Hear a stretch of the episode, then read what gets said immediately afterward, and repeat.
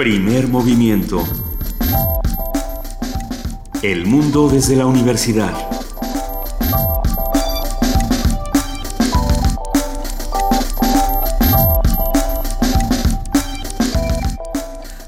Buenos días, son las 7 de la mañana con 3 minutos de este martes 7 de junio y estamos arrancando con primer movimiento a través del 96.1 de FM, el 860 de AM y www.radiounam.unam.mx. Queridísimo Benito Taibo, muy buenos días. Querida Luisa Iglesias, es un inmenso placer como siempre estar aquí en Radio UNAM arrancando este primer movimiento. Le damos la bienvenida a nuestra querida compañera y jefa de información, Juana Inés de ESA. ¿Cómo están? Buenos días. Estamos muy bien.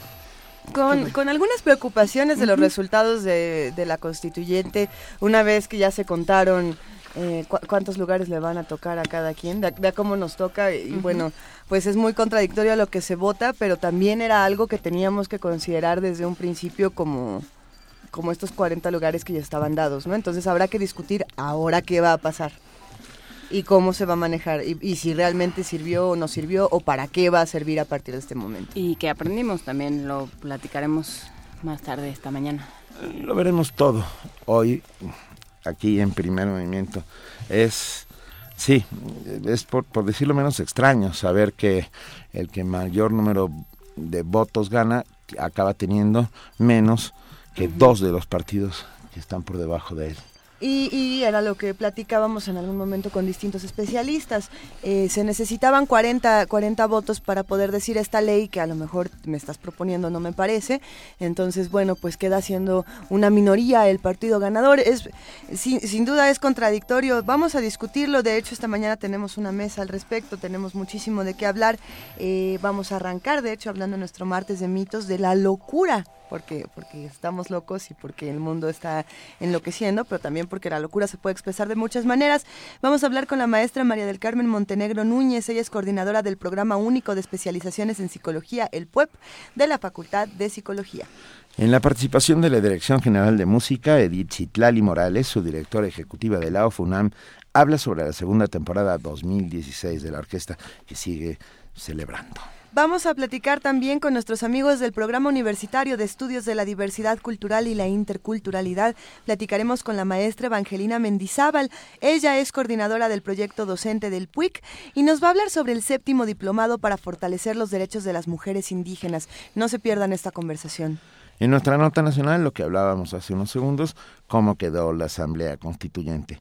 Un comentario de la doctora Marta Singer, profesora de la Facultad de Ciencias Políticas y Sociales de la UNAM. En nuestra nota internacional hablaremos de la cumbre de Medio Oriente en París, esto con el comentario del maestro Felipe Cobos Alfaro, profesor de la Facultad de Filosofía y Letras de la UNAM y especialista en Medio Oriente. Él también es egresado de la maestría en Estudios de Asia y África en el Colmex. La poesía necesaria del día de hoy le toca a Juana Inés de Esa, que nos sorprenderá sin lugar a dudas. Ya dijo que sí, ya tiene planeado su poema, pero acepta sugerencias con el hashtag Poesía Necesaria. Nuestra mesa del día vamos a preguntarnos qué hacer con la corrupción, digo por si no, no les ha dado vuelta en esta semana, vamos a seguir machacando este tema. Vamos a hablar con Arturo Cervantes Trejo, director general de Movilización y Comunicación Mexicanos contra la Corrupción, México por la UNAM, con maestría y doctorado en Salud Pública en Harvard. Va a ser una conversación interesante. Y como es martes, y ustedes lo saben, terminaremos el programa hablando con Mireya Imas, directora del Programa Universitario de Estrategias para la Sustentabilidad, que habla sobre el Louvre, el clima y Donald Trump. Ustedes se preguntarán qué tienen que ver estas tres cosas. Pues bueno, tienen que ver. Todo tiene que ver. Todo tiene que ver. Todo está relacionado. Quédense con nosotros de 7 a 10 de la mañana aquí en Primer Movimiento. Vamos a arrancar con una nota. Las personas con algún impedimento físico pueden disfrutar del material histórico y artístico que ofrece nada más y nada menos que el Museo de San Ildefonso, el antiguo Colegio de San Ildefonso. A través de este programa que funciona desde hace 10 años. ¿Quieren saber más? Nuestro compañero Abraham Menchaca tiene la nota.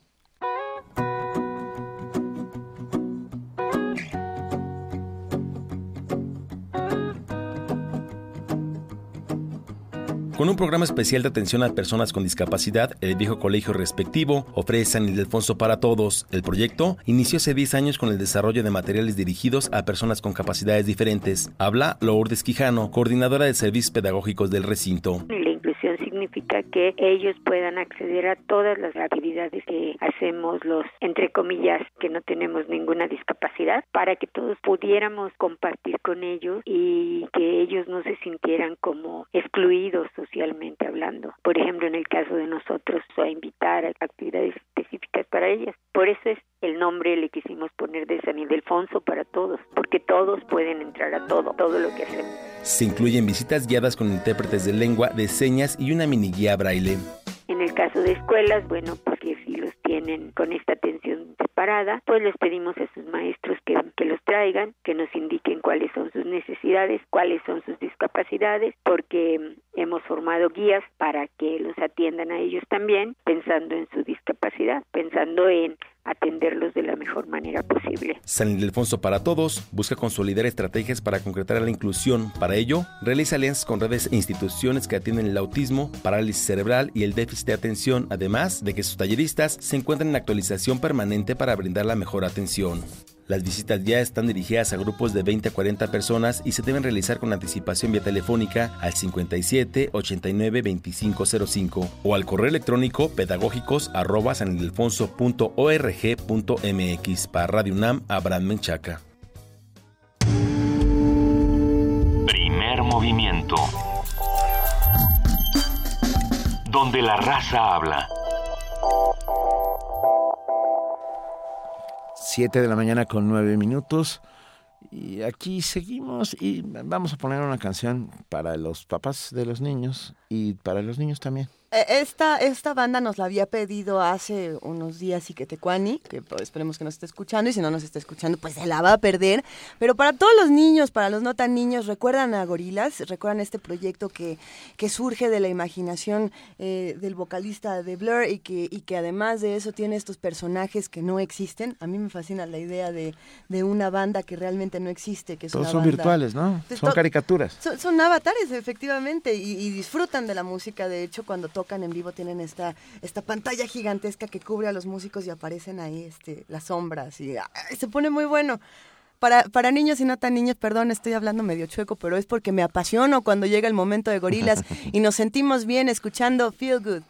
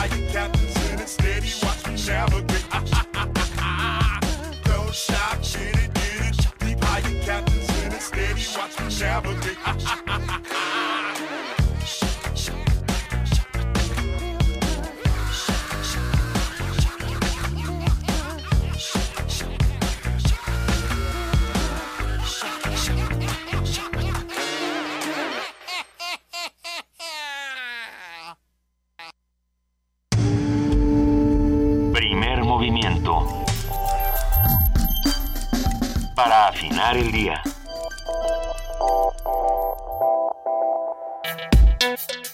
Martes de mitos. El limón lo cura todo. ¿Qué le pasó? ¡Se ha vuelto loco! ¡Mírenlo! ¿Qué pasaría? Le puse de la mejor mantequilla. ¡Ese reloj se ha vuelto loco! ¡Está loco! ¡Está loco! es increíble. Él era demasiado fuerte. Eso es. ¡A los locos hay que tratarlos con cariño!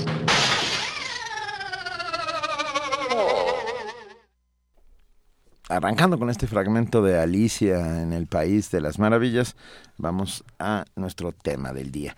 A lo largo de la historia de la humanidad y en gran parte de las civilizaciones, los trastornos psiquiátricos han, sido considerados como una condena. Posesión diabólica, vicio, encantamiento, delito, conducta antisocial, son calificativos que se han dado a la locura durante años.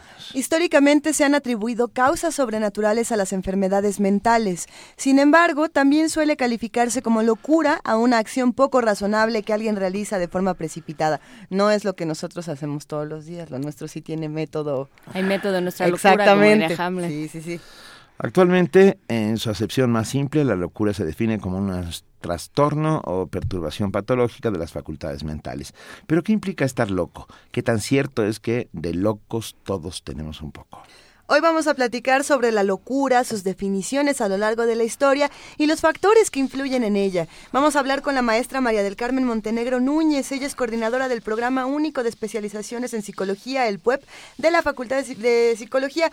Muy buenos días, maestra María del Carmen Montenegro Núñez. Gracias por acompañarnos aquí en la cabina. Un verdadero placer. Un placer para mí estar con ustedes, mucho gusto. Bienvenida. A ver, ¿qué es la locura y cómo ha evolucionado con el paso de los tiempos? Es bueno, yo creo que en la definición que acaba de, de plantear estos, este desequilibrio en lo cognitivo, en lo emocional, en lo que se puede considerar eh, como enfermedad, Michel Foucault planteaba que había dos tipos de locura, ¿no? La locura a la que hacen referencia, donde la enfermedad existe, como por ejemplo la psicosis, y otro tipo de trastornos que no necesariamente, como él diría, tienen ese halo de sin razón, de tal manera que a través del tiempo siempre ha existido la, la, la enfermedad como tal, la psicosis, pero también ha habido nuevos cuadros de trastornos que se ajustan a las condiciones sociales. Po- ¿Podemos dar un poco los síntomas de la psicosis para, para ir viendo cómo podemos ligarlos con, con lo que ha pasado desde el inicio de los tiempos? Sí. Por ejemplo, perdón, es que me quedé pensando en Juana de Arco, oyendo voces, ¿no? Este, que pueden ser voces divinas Sí. o pueden ser productos de la simple esquizofrenia, ¿no? Sí, bueno, escuchar esas voces divinas son propios de la esquizofrenia, o sea, no se desarticulan y la cuestión, por ejemplo, de, las, la esquizofrenia es un tipo de psicosis, esto estaría referido, por ejemplo, a la pérdida de referentes, a lo que llamamos como un mal examen de realidad, que con mucha frecuencia viene acompañado de delirios y alucinaciones, ¿no? Que uno sería, por ejemplo, en la esquizofrenia todos estos aspectos divinos, en la paranoia esos delirios de persecución, ¿no? Y cómo se puede distorsionar la realidad a través de alucinaciones. Claro, ciertamente había cosas, hay, hay, hay ni siquiera podría decir trastornos, pero hay muchos factores que a lo largo de la historia decían esto es locura y hoy podemos decir esto de locura no tenía nada y es lo más, lo más natural, ¿no? Por ejemplo, cuando se hablaba de la homosexualidad en tiempos de Oscar Wilde o cuando se hablaba de Holderlin y lo encarcelaban y lo, lo tenían atorado en, en diferentes cajitas Sí. de la mente. La nave de los locos. Pero lo cierto es que si uno abre el DSM y se pone a echarle un ojo al manual, todo prácticamente tiene una connotación extraña en nuestra mente y podríamos acercarnos ¿Qué? por Tú vas, distintos... vas leyendo Vas el DSM palomeando el DSM. justo. No, pero, pero, pero uno le echa un ojo por, por este, salud, por interés creativo y se da cuenta de que po- ahí por muchos lados puedes entrar a la locura, ¿no? Es que además tiene un componente epistemológico, digamos que consideramos eh, locura, porque pienso pensando en Juana de Arco y en, por ejemplo, estos todos estos místicos del, del siglo XVI, pues esa locura era un- una especie de premio, ¿no? Esa, eso, digamos, locura, locura lo usaremos. santidad.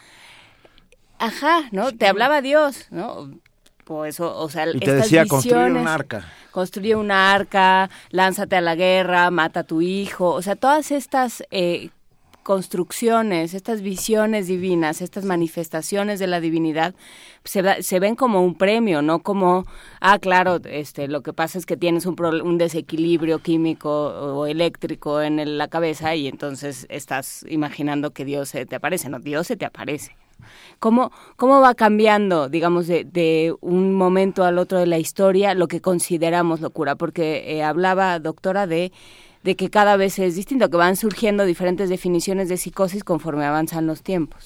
Bueno, no dije precisamente que hay nuevas formas de psicosis, dije que había formas diferentes de hablar de los trastornos Sí, sí. y la psicosis como independiente no necesariamente den, eh, que concentra todos los trastornos, ¿no? Entonces, por ejemplo, hace un momento se hablaba de que se abre eh, un manual de, de psiquiatría y encuentra uno ahí toda la locura y la locura puede ser amar con locura, por ejemplo, ¿no? Eh, y que tiene que ver con esta cuestión de impacto de desequilibrio.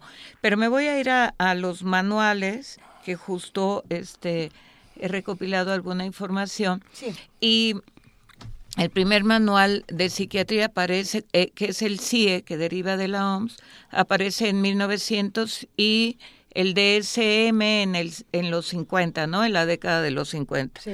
Tomando como referente el DSM, el, el primero, que fue en el 52, traía 106 categorías.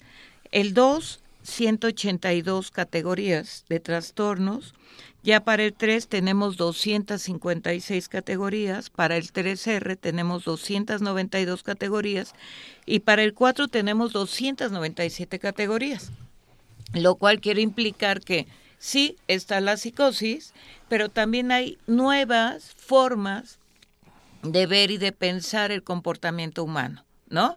Que ese comportamiento humano, bueno, ustedes pueden encontrar aculalia en niños que no aprenden matemáticas y están en un trastorno de psiquiatría. O la propia condición de homosexualidad que se mete en un tratado de psiquiatría y sale desde el DSM-2, ya para el DSM-3 ya no está, este, por una condición de movimientos sociales. Es decir, Ah, no todos los trastornos tienen que ver con la locura. Sí hay un desequilibrio, pero hay nuevos ordenamientos sociales. Y lo que decían muy al principio, esta condición del discurso, de los discursos de poder, este, hay un libro muy bonito, un artículo de García Ramírez donde dice, oh, finalmente todas estas cuestiones de dirigir un comportamiento humano están dados por el médico, el abogado y el sacerdote, ¿no? Para unos hay un trastorno, un delito y un pecado, que lo podemos articular perfectamente bien y da cuenta de ello. Pero efectivamente los trastornos, no necesariamente todos los trastornos, hablan de ese mal examen de realidad y de ese este no identificar los referentes, sino hay hay algunos asuntos como las parafilias, hay algunos trastornos como la depresión, hay otros tipos de trastornos de la niñez y adolescencia, por ejemplo, de la niñez. De repente en estos actos de impacto de la violencia, los niños son psicópatas. No, pues los niños no son psicópatas. Ni siquiera es una categoría que aplica a los niños, ¿no? Hay una categoría que aplica y que se llama trastorno disocial, que no necesariamente es la locura, y que también el DSM dice, cuidado, pero no se aplique esto cuando las condiciones sociales son adversas y de sobrevivencia. Es una sociopatía.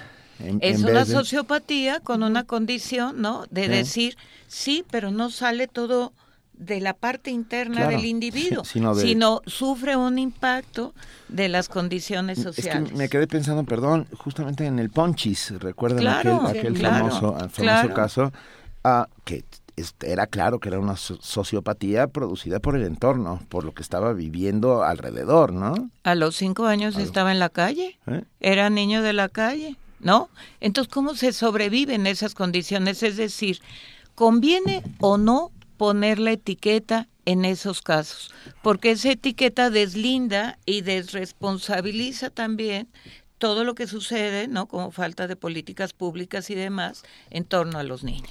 Es que eh, volviendo a esto que decía, de, que, que menciona García Ramírez, de que es el médico, el abogado y el sacerdote el que decide, ¿hasta qué punto el loco, el loco lo hacen los demás? Digamos, eh, eh, este, ¿hasta qué punto uno es loco ante, o sea, digamos, en Como en un acto de marginación nosotros hacemos locos a los locos. o qué así? tanto nos conviene, ¿no? Son los discursos de poder, ¿no? Qué tanto a través del tiempo el loco ha sido el otro siempre. ¿no? Y entonces es mucho más fácil ponerle esta etiqueta y decir él no de- pertenece, quitarlo de en medio. quitarlo de en medio, ponerlo en una en un asilo, en un en una institución distinta, encerrarlo y olvidarse de que existe porque me estorba. ¿no? Pero a veces puede estorbar la homosexualidad, a, veces puede estorbar cierto discurso contestatario. O sea, ¿qué es lo Es que, va estorbando en las sociedades y se convierte, se, se traduce en locura? Este, yo sigo pensando que sí es necesario este, separar estos dos discursos de una locura producto de la enfermedad, delirios, alucinaciones, etcétera, de lo que son los problemas de trastornos muchas veces provocados por el entorno, muchas o casi siempre provocadas por el entorno. Entonces yo sí trataría de diferenciar estas dos cosas porque para mí hoy se puede hablar de sociedades de riesgo, ¿no? Hoy se puede hablar de una serie de impactos que está afectando el comportamiento humano y que nos hace ver y pensar y sentir diferente frente a las condiciones sociales. A mí me preocupa mucho, por ejemplo, lo que pasa con los niños en Chihuahua, estos niños que mataron a Christopher, ¿no? Sí, sí, sí. Este, pero ¿hacia dónde volteamos? ¿Hacia Chihuahua o hacia los niños? Porque si volteamos hacia los niños, hay que castigarlos, ¿no? Hay que bajar la edad penal, hay que aumentar la pena, etcétera, ¿no? ¿O qué hacemos que no se ha blindado ante una situación de violencia generalizada esta condición?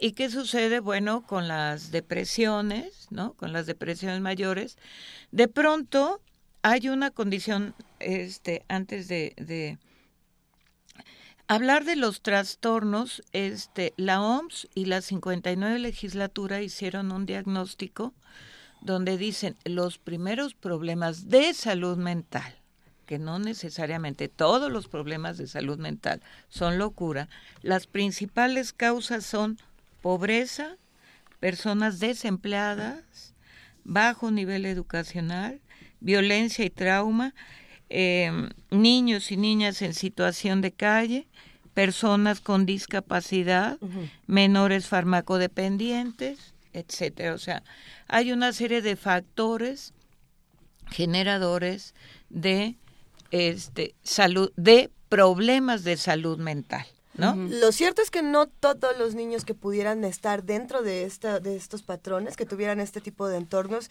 tienen el mismo tipo de padecimientos. Es decir, puedes tener dos niños en las mismas condiciones, uno puede actuar de manera violenta, uno no. Y lo mismo pasa con los adultos, es decir, a pesar de que el entorno es un factor fundamental, también hay una carga eh, personal importante y no me refiero a que uno viene mal de origen, sino que la respuesta que uno tiene a estos estímulos también es fundamental y eso no sé desde dónde viene, o, o es, es un asunto biológico, es un asunto eh, psicológico, es un asunto de educación, ¿de, de dónde sale todo eso? Eh, yo, yo creo que hay eh, un poquito de todo, pero yo me inclino mucho a procesos de aprendizaje, ¿no? Entonces, en ninguna familia, pues hablando de, de seis hermanos, pues todos tuvieron a su propio papá y su propia mamá, porque cuando habla el hermano mayor, habla en muy diferente de lo que le tocó vivir por sus propias experiencias, etcétera, al respecto, ¿no? Las condiciones socioeconómicas y tal de los padres. Y siempre hay una manera de eh, subjetivarse frente a la ley, ¿no? De cómo reconocerse y cómo hacerse también diferente frente a los demás, ¿no? Pero también es cierto que hay una serie de condiciones que hacen naturalizar una serie de cosas, como hace ratito hablaban de la sociopatía. Las familias completas están involucradas, ¿no? Algunas, no todas, ¿no? En, el, en, en la delincuencia, ¿no? La abuelita vende... O por lo menos son en- permisivos frente al tema. Exactamente, no, no, no, eh, lo ven un tanto normalizado, ¿no? Sí. Yo eh, eh, estoy pensando en muchas cosas al mismo tiempo y oigo voces dentro de mí que me piden que las diga. Ah, por ejemplo, es que hay locuras hereditarias, hay trastornos psicológicos que se heredan. Sí, yo creo que sí, y más, y más eh, eh, en lo psicológico, en lo psiquiátrico, o sea, considerando las corrientes en lo psiquiátrico, ¿no? Es muy frecuente encontrar que donde hay una un paciente esquizofrénico, la abuela o alguien también, ¿no? Este, entonces yo creo que eso tampoco podemos desprendernos, por eso digo, como que en toda esa discusión hay que separar esa parte de enfermedad de la que no lo es, ¿no? Y la, la condición hoy es cómo se registra y cómo se reconoce la enfermedad mental. Por ejemplo, en cuestiones de salud mental, el plan de desarrollo a nivel nacional es buenísimo, es casi de primer mundo. El problema es que supongo que no hay dinero para, para echarlo a andar, ¿no? Entonces hoy los pacientes psiquiátricos, por ejemplo, que están en el Fray Bernardino, pues se necesitan camas, tienen que salir muy pronto, ¿no? Muy pronto hoy se vuelven pacientes de consulta externa porque se requieren camas. Es decir, no se están insertando tan fácilmente social a la sociedad por condiciones del desarrollo del conocimiento, sino por condiciones económicas. Pero tampoco es tan cierto que las familias están tan preparadas para recibirlos y para manejarlos, ¿no? Entonces, hay una condición, por ejemplo, que plantean el plan de desarrollo, donde lo que plantean es que ya no Salud. exista como la nave de los locos, que manden a, A- a los a pacientes, todos. ¿no? A las orillas, que ya no estén en hospitales psiquiátricos, sino que en las diferentes instituciones de salud exista un área psiquiátrica, ¿no? abocada a atender a este tipo de pacientes y no que sea una institución marginal como principios, bueno, finales del 19, principios del 20, que era justo la nave de los locos, ¿no? Es que se ha usado algunos trastornos psicológicos o psiquiátricos o, su, o solo su apariencia ah, como motivo para quitarte de encima a aquellos que estaban contra el sistema. Ah, alguien que, que vive de una manera libre, a su aire, a su gusto, de, de- de su forma, muchas veces puede ser considerado un loco. Y pienso en un caso emblemático y terrible, que es el de la actriz norteamericana Frances Farmer, ¿no? Que vivía como ella quería y que acaban haciéndole una lobotomía prefrontal para que se sea una ovejita blanca entre ovejitas blancas. Eh, ¿Cómo los estados han, han manejado a la locura para su beneficio? Pienso también como un atentado contra Porfirio Díaz lleva a su, a su perpetrador no a la cárcel, sino al pabellón psiquiátrico. Ha habido montones de casos en este sentido. Que haya alguien que ayuda en ese, en ese caso, o sea, de alguien que tenga que ver con derechos humanos que esté pendiente de este tema. O nos esperamos a que reivindique la historia. Eso Es Este, lo que ha pasado. Pues yo creo que la historia nunca va a reivindicar, por ejemplo, a Aburto, ¿no? Es lo más cercano que tenemos, un asesino solitario, eh, que yo todavía he revisado todos los volúmenes que sacaron esta comisión, pa- este, eh, esas comisiones de la verdad, donde yo encuentro no menos de 10 diagnósticos diferentes para Aburto, y no encuentro más que su propia historia solitaria que parece que estaba mejor seleccionada. De tal manera que yo encuentro que a Burto lo calificaron de paranoide en diferentes, con diferentes direcciones, ¿no?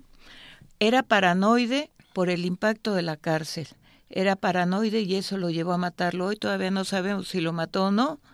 Era tenía personalidad limítrofe. Este era paranoide, Personalidad tenía limítrofe varias. es que estás muy cerca de tener más de una. El borderline, El ¿no? borderline. Cuando puedes como de pronto explotar un poco eh, emocionalmente. Y ¿no? Algo así. resulta y resulta ser que tiene 20 años, 21 años, ¿no? En, en una cárcel de máxima seguridad que yo todavía no encuentro la explicación por qué. Una persona incapaz de tener un problema con alguien, ¿no? Y lo declararon de alta peligrosidad. Hoy todavía esta sociedad no está muy clara si ese fue el asesino solitario o no, pero ¿a qué se recurrió? A la enfermedad mental también, ¿no? Porque no puede re- no puede pensarse de otra manera. Y, y otro ejemplo maravilloso en nuestro país, pues es Goyo Cárdenas. Goyo Cárdenas empezó con una esquizofrenia, ¿no? Y luego ya cuando no lo quisieron en el hospital, dijeron que estaba en perfectas condiciones, que se lo llevan a Lecumberri, y él escapa ahí, de acuerdo a los historiadores, cuando escucha que le iban a aplicar una lobotomía. Y es ahí cuando escapa y termina en Lecumberri, Y ¿no? acaba haci- haciéndose abogado. Ah, Este, sí entonces, pues el castigo ahí de, del- de un hospital psiquiátrico de Lecumberri, pues locura de la locura de la locura. ¿Cómo es posible, no? ¿La Lo cual quiere decir, es lo cual, lo cual quiere decir que de locura seguramente no tenía nada, porque también ahí hay una historia que se piensa que había un hijo de un político que probablemente había sido el asesino, ¿no? Entonces, en eh, este, no recuerdo al director en ese momento, creo Villagra, Villa, mm, no, ahorita lo ¿El de, olvidé. de Lecumberri? Ajá. No, Ah, el del buscamos. psiquiátrico, este, dice, es esquizofrénico, no hay la menor duda. Quirós Cuarón, o sea, tuvo una cantidad de psiquiatras donde decían, había un diagnóstico maravilloso para poder entenderlo. Como había matado a cuatro mujeres, decían, mente y cuerpo de un tetrahomicida, ¿no? O sea, un diagnóstico que solamente estaba en una traducción muy bonita de hablar de, de que había matado a cuatro personas.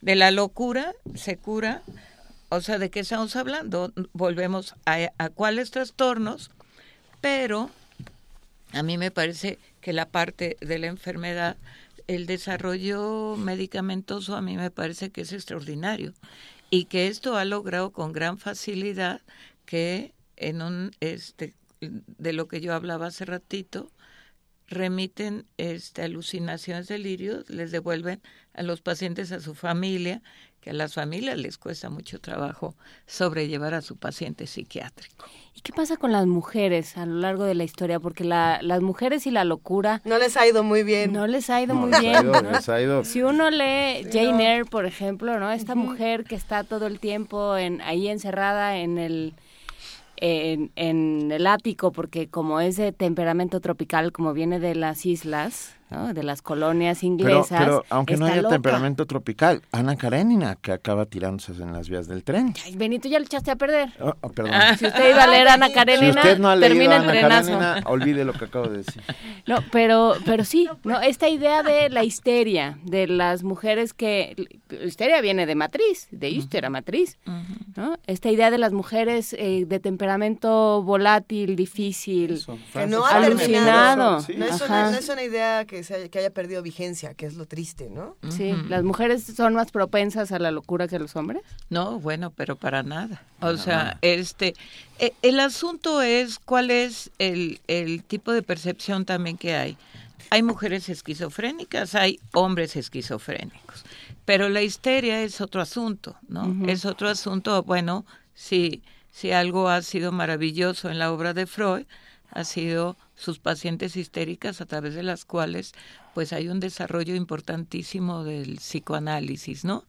Eh, por condiciones de, de represión de la sexualidad, pues hay más mujeres histéricas que hombres por cuestiones culturales, ¿no? Eh, pero este son personalidades, son trastornos o es locura, ¿no? Planteémosle, porque no todo un tipo de personalidad histérica, histriónicas, exhibicionistas tienen necesariamente que ser locas. Ahora, el asunto es que en, en, en un psiquiátrico podría estar incluidas mujeres eh, desobedientes, ¿no? O sea, en términos de una perspectiva de género, que, que pudieran ser eh, eh, violentar la condición masculina y el dominio masculino. Pero esas son la otra parte de los discursos de poder, ¿no? Que terminan por condicionar solamente esto puede estar de locura, pero no quiere decir que tenga que ver con la enfermedad, ¿no? Maestra María del Carmen Montenegro Núñez, nos hacen preguntas quienes están con nosotros haciendo comunidad diariamente aquí en Primer Movimiento y una de ellas es, cuando una, pregunta Mónica, cuando una persona es temperamental, que se molesta con facilidad, ¿es un enfermo mental? Este, bueno, pues el, el asunto es que uno pudiera pensar que hay condiciones adaptativas, ¿no? Y una cuestión es que pueda que puedan tener esa condición de estados emocionales que no puedan controlar su impulsividad, pero alguien que no puede controlar su impulsividad no necesariamente está loco, pero tampoco tiene una condición de adaptabilidad eh, necesaria, ¿no? Para poder, ya cuando ven afectado su entorno, porque esa es una condición importante de el impacto, pues, de los estados emocionales, porque una cosa es el ambiente, cómo repercute uno, y uno, también nuestro comportamiento, cómo está impactando en el ambiente, ¿no? Otra, Ana nos escribe y dice, ¿cuál es la probabilidad de heredar esquizofrenia cuando el abuelo materno la tuvo? Pues yo no, la verdad es que no tengo estos datos epidemiológicos, pero yo sí creo que ahí anda en e- en el ambiente esa condición. Yo creo que no todos este, eh, tienen, eh, eh, van a ser esquizofrénicos, pero puede haber esa condición. Y la otra, hay condiciones de comportamientos extraños, peculiares, aprendidos en una familia esquizofrenizante. ¿no? ¿Cómo es, cómo es una familia esquizofrenizante? O sea, hay condu- conductas extrañas, pero juntos. O sea, la familia puede haber una madre, ¿no? Esquizoide, esqui- esquizofrénica, y hay un entorno también marcado por esas conductas extrañas que son parte de una dinámica familiar. ¿no? Pero, pero entonces, ¿cómo le quitamos este estigma a la locura? Y cuando No. alguien de pronto dice, a ver, a lo mejor me estoy empezando a sentir un poco loco, puedo pedir ayuda y no pasa nada, porque también muchas Claro. personas comienzan a sentir que algo extraño pasa en su interior y por la misma marginación y el mismo temor a ser marginado, mejor no lo dicen. Y entran en estas dinámicas, eh, en estos círculos esquizofrenizantes. ¿Cómo se quita eso? Eh, bueno, Es una eh, tarea que nos toca no, a todos, y es una y es una pregunta bien elaborada porque cuando uno tiene esa capacidad de razonamiento para decir tengo algo que me va a generar un estigma y ese estigma me va a generar un rechazo, pues quiere decir que el nivel de razonamiento es muy grande. ¿No? Que quién sabe si necesariamente Entonces, sea no esquizofrenizante. Eh, entonces, a mí sí me preocupa a veces eh, no, este tipo de, de, de comunicación porque es muy interesante, pero también puede generar estados para la gente que lo escucha no convenientes. Yo creo que no toda la gente, o sea, esto requiere todo un contexto, no porque alguien se sienta hoy un poco mal o un poco Ah, triste, etcétera, va a ser una condición de un trastorno, de una enfermedad. Es, Vaya, no, eh, no todos me refería, tenemos, ¿no? ¿no? me refería 100% a la esquizofrenia como el único factor No, de la locura, no, sino a veces necesitamos apoyo de una terapia, Mire, apoyo de otras cosas y no nos atrevemos. le voy a decir una cosa, por ejemplo, eh, este, alguna paciente llegó a ir porque decía, quiero saber si yo estoy abusando de mi hija. ¿Cómo que usted está? Es que yo escuché a un psicólogo decir que porque uno exponía su cuerpo, ¿no? Este podía estar abusando Por y Dios. resulta ser que mi hijo se baña con este mi marido tal. Yo creo que hay que tener mucho cuidado con este tipo de cosas, porque a veces estar triste es parte de la condición, de las pérdidas, de la falta de trabajo, etcétera, y la gente no está loca, y la gente no ha perdido el juicio. O sea, no sí hay también algunos datos que tuvimos con el evento de la locura, donde dice que hay gente que puede tener 30 años sintiéndose mal y no ha ido a ver a un solo profesional. Es decir, de acuerdo a datos epidemiológicos, primero van a ver a un sacerdote que ver a un psicólogo o a un psiquiatra, ¿no? En segundo era el psicólogo y en tercero era el psiquiatra. Pero la respuesta es porque yo no estoy loco. O, o porque no descubro qué tan mal estoy hasta que me siento bien, también, Claro. ¿no? O no en términos de estados emocionales, ¿no? Ha avanzado afortunadamente, perdón, a ver, muy rápidamente. Ah, también es cierto, nos recuerda Abner Gutiérrez que el que atentó contra Díaz Ordaz terminó en el manicomio. Es Ajá. cierto, y hay un documental espectacular llamado El paciente interno de Gustavo Castillo que ustedes lo pueden encontrar en YouTube. Ya nuestra amiga Itza Naomi nos lo subió. Pero me quedé pensando en cómo ha evolucionado ah, la, la ciencia, afortunadamente, y hemos descubierto cosas importantísimas, por ejemplo, la depresión, ah, que antes se pensaba que era un tema ah, absolutamente men- men- Anda men- tristón, que no exagere, mental, ¿no? Una cosa sí, pero mental y no de química cerebral. Ahora sabemos que la química cerebral eh, influye enormemente en, en el tema de la depresión. Como estos casos hay muchos otros, quiero decir, hemos encontrado ah, estos medicamentos que alivian, solucionan todos los desequilibrios ah, químicos que hay en nuestro cerebro. Este pueden, bueno, yo no sé si todos, y la Pero- otra es querer tener una pastilla para no sentirnos mal de absolutamente nada, ¿me entiende? Porque de pronto ¿verdad? la gente va a- al médico general, al IS, el Seguro Social, a donde sea, y casi casi pasan a las estadísticas de, ah, es que usted está deprimido, ¿no? Sí, pues se murió mi madre, mi padre, tal. Pues tengo que estar deprimido, ¿no? Es lo que me puedo, toca. Exacto, puedo me pueden dar alguna pastilla, ¿no? Este, y recuperarme. Pero también es eso una cuestión eh, que eh, se puede tornar preocupante de querer tener una pastilla para absolutamente todo. Y para algunas cosas son indispensables las pastillas, ¿no? Es decir, hay una desproporción entre el evento y los estados emocionales, pues que a veces lo requieren. Cierto. ¿Sí? Hay, hay muchas cosas que se van a quedar en esta conversación Sí. porque Es podríamos, que ese este, tema de, de ya no sentir, ¿no? De, de- de- realmente ya se está volviendo un, tra- un problema social, ¿no? Si ya no quiero sentir nada, ¿no? Vivir en un estado como de, como de adormecimiento permanente donde ya no se sufre ni la angustia ni la ansiedad, ni que todo eso son señales de alerta, Claro. pero claro. pero se están a- empezando a adormecer a partir de fármacos. Lo hablábamos alguna vez con Jorge Linares de- del Instituto de Bio- del programa de bioética.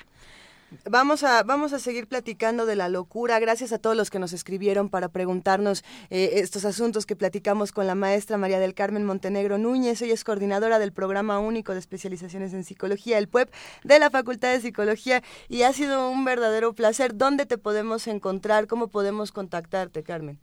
este eh, les dejo mi correo, les dejo mi mi teléfono, lo que quieran. Este estoy eh, no sé si mandé los el teléfono de la facultad. Lo compartiremos en ¿Sí? redes sociales. Bueno, y este y ahí debe de venir también mi correo. Yo encantada de de tener estas pláticas y, es- y quedo a sus órdenes. Mil Fue un gracias. placer. ¿Hay dentro de la facultad alguna suerte de clínica externa donde uno pueda ir a pedir ayuda? Bueno, está el Centro de Servicios Psicológicos. La facultad, además de de lo de es es plural. Eh, nosotros tenemos tanto las disciplinas sociales, ¿no? Vinculadas a las disciplinas sociales como a los aspectos de las neurociencias. Entonces hay trabajo muy importante que se hace en esa variabilidad, pues, de enfoques teóricos y están los centros de atención psicológica que tiene la la facultad. ¿no? Acerquémonos a ellos, apártenos un par de lugares. Muchísimas gracias. No, al contrario. Maestra, un, un inmenso placer. Y vamos a escuchar, por supuesto, Crazy con Berkeley. I remember when, I remember, I remember when I lost my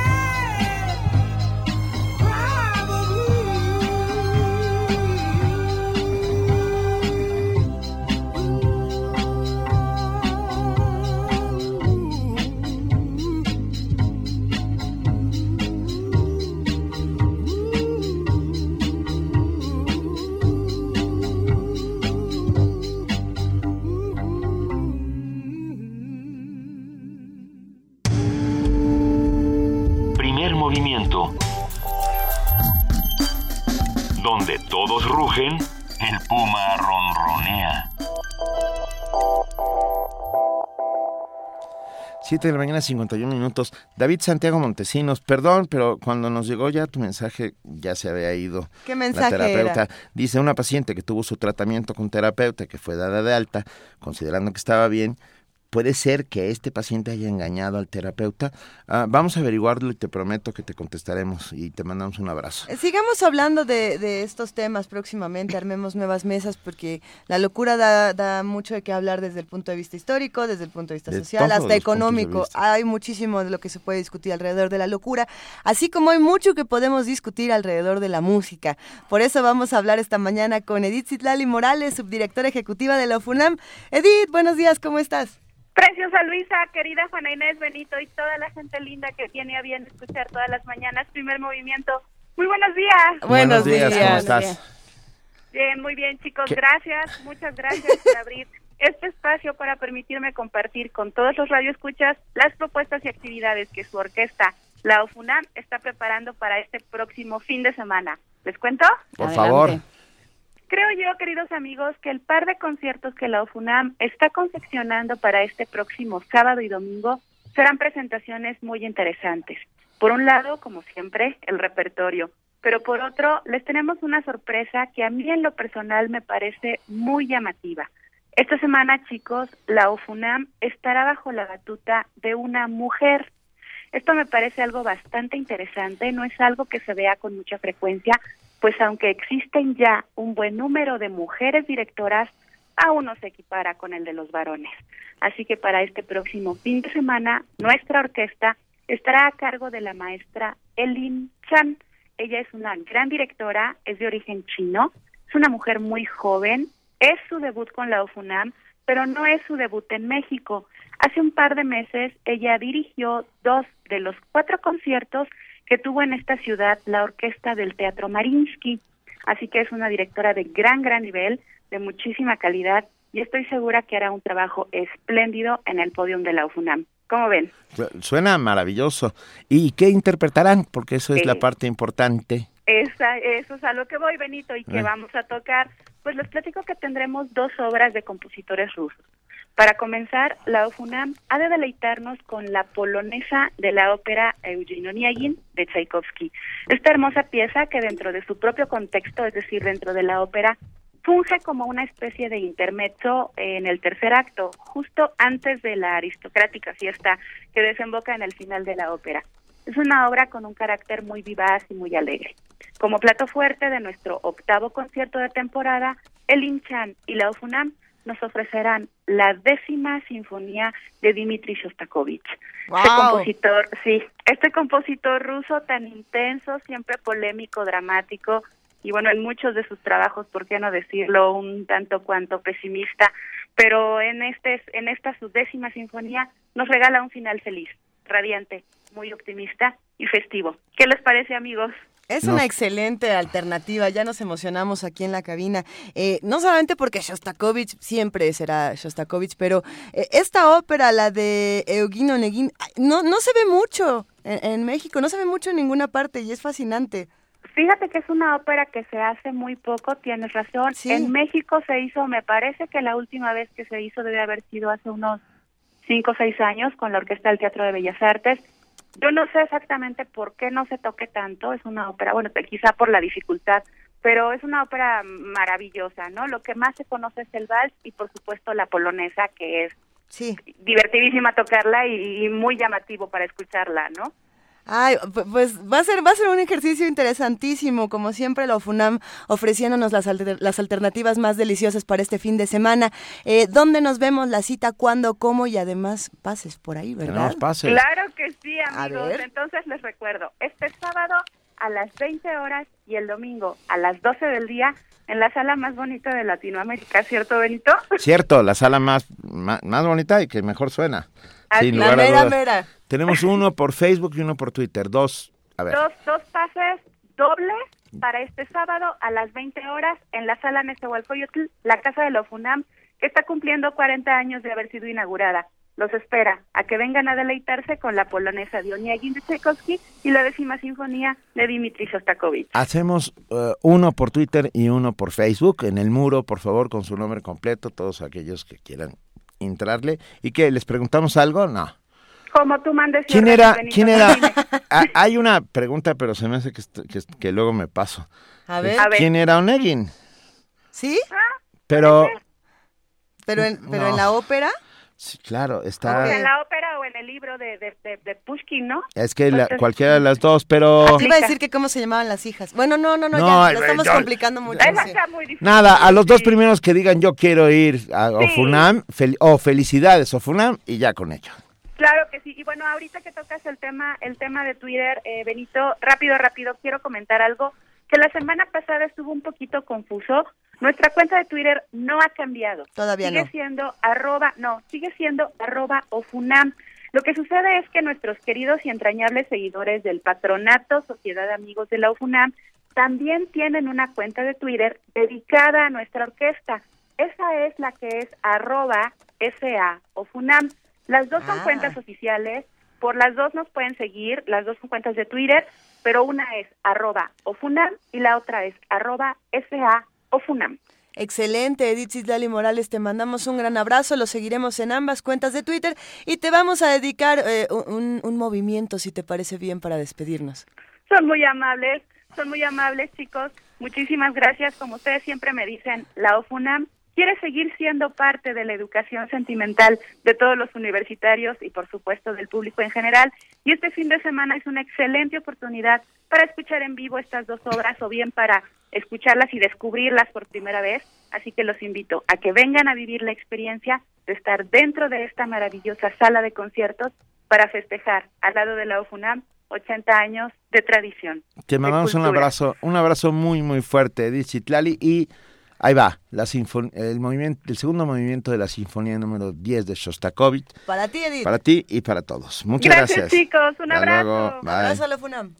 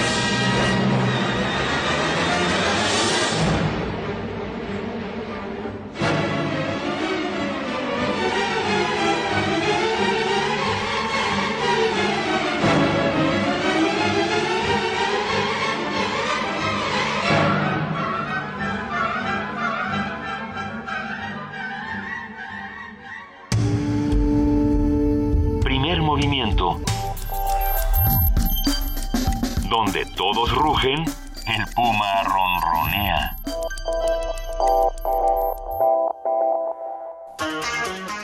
En el cine, después de todo, lo más importante es la imagen. Todos los jueves de junio, a partir de las 6 de la tarde, Radio UNAM les invita a celebrar su 79 aniversario con Cineclub Radio Cinema. Comenzamos con Suban el volumen, del director canadiense Alan Moyle. Después viajaremos con Historia de Lisboa, del director alemán Wim Wenders.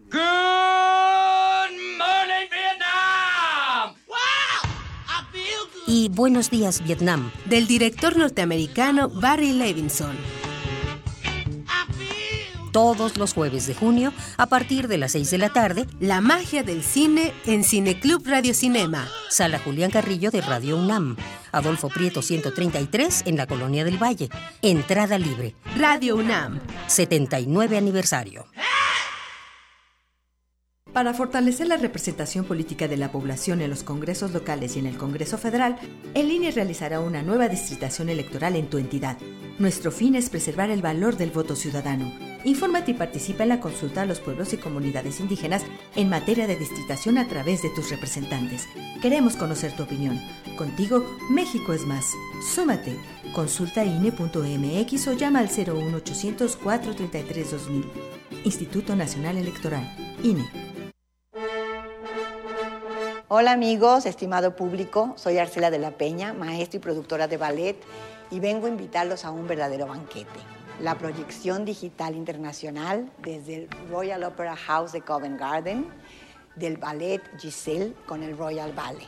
Giselle es una obra maestra que nos habla de amor, de traición, de venganza. Giselle es el amor que trasciende a la muerte. Giselle es una obra considerada como una prueba de fuego para cualquier bailarina. La cita es el 4 y el 11 de junio, aquí en la sala Miguel Covarrubias del Centro Cultural Universitario, a las 12 de la mañana. Pero también quiero invitarlos a una charla que tendré el honor de compartir con ustedes antes de la proyección. Esto es el mismo 4 y 11 de junio a las 11 de la mañana en la sala Miguel Covarrubias también. Y recuerda, Cultura UNAM pone a tu alcance el mundo del arte y la cultura. Te estamos esperando.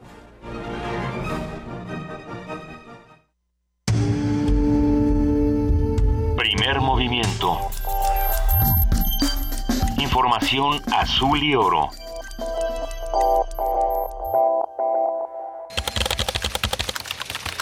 Corte informativo. La UNAM.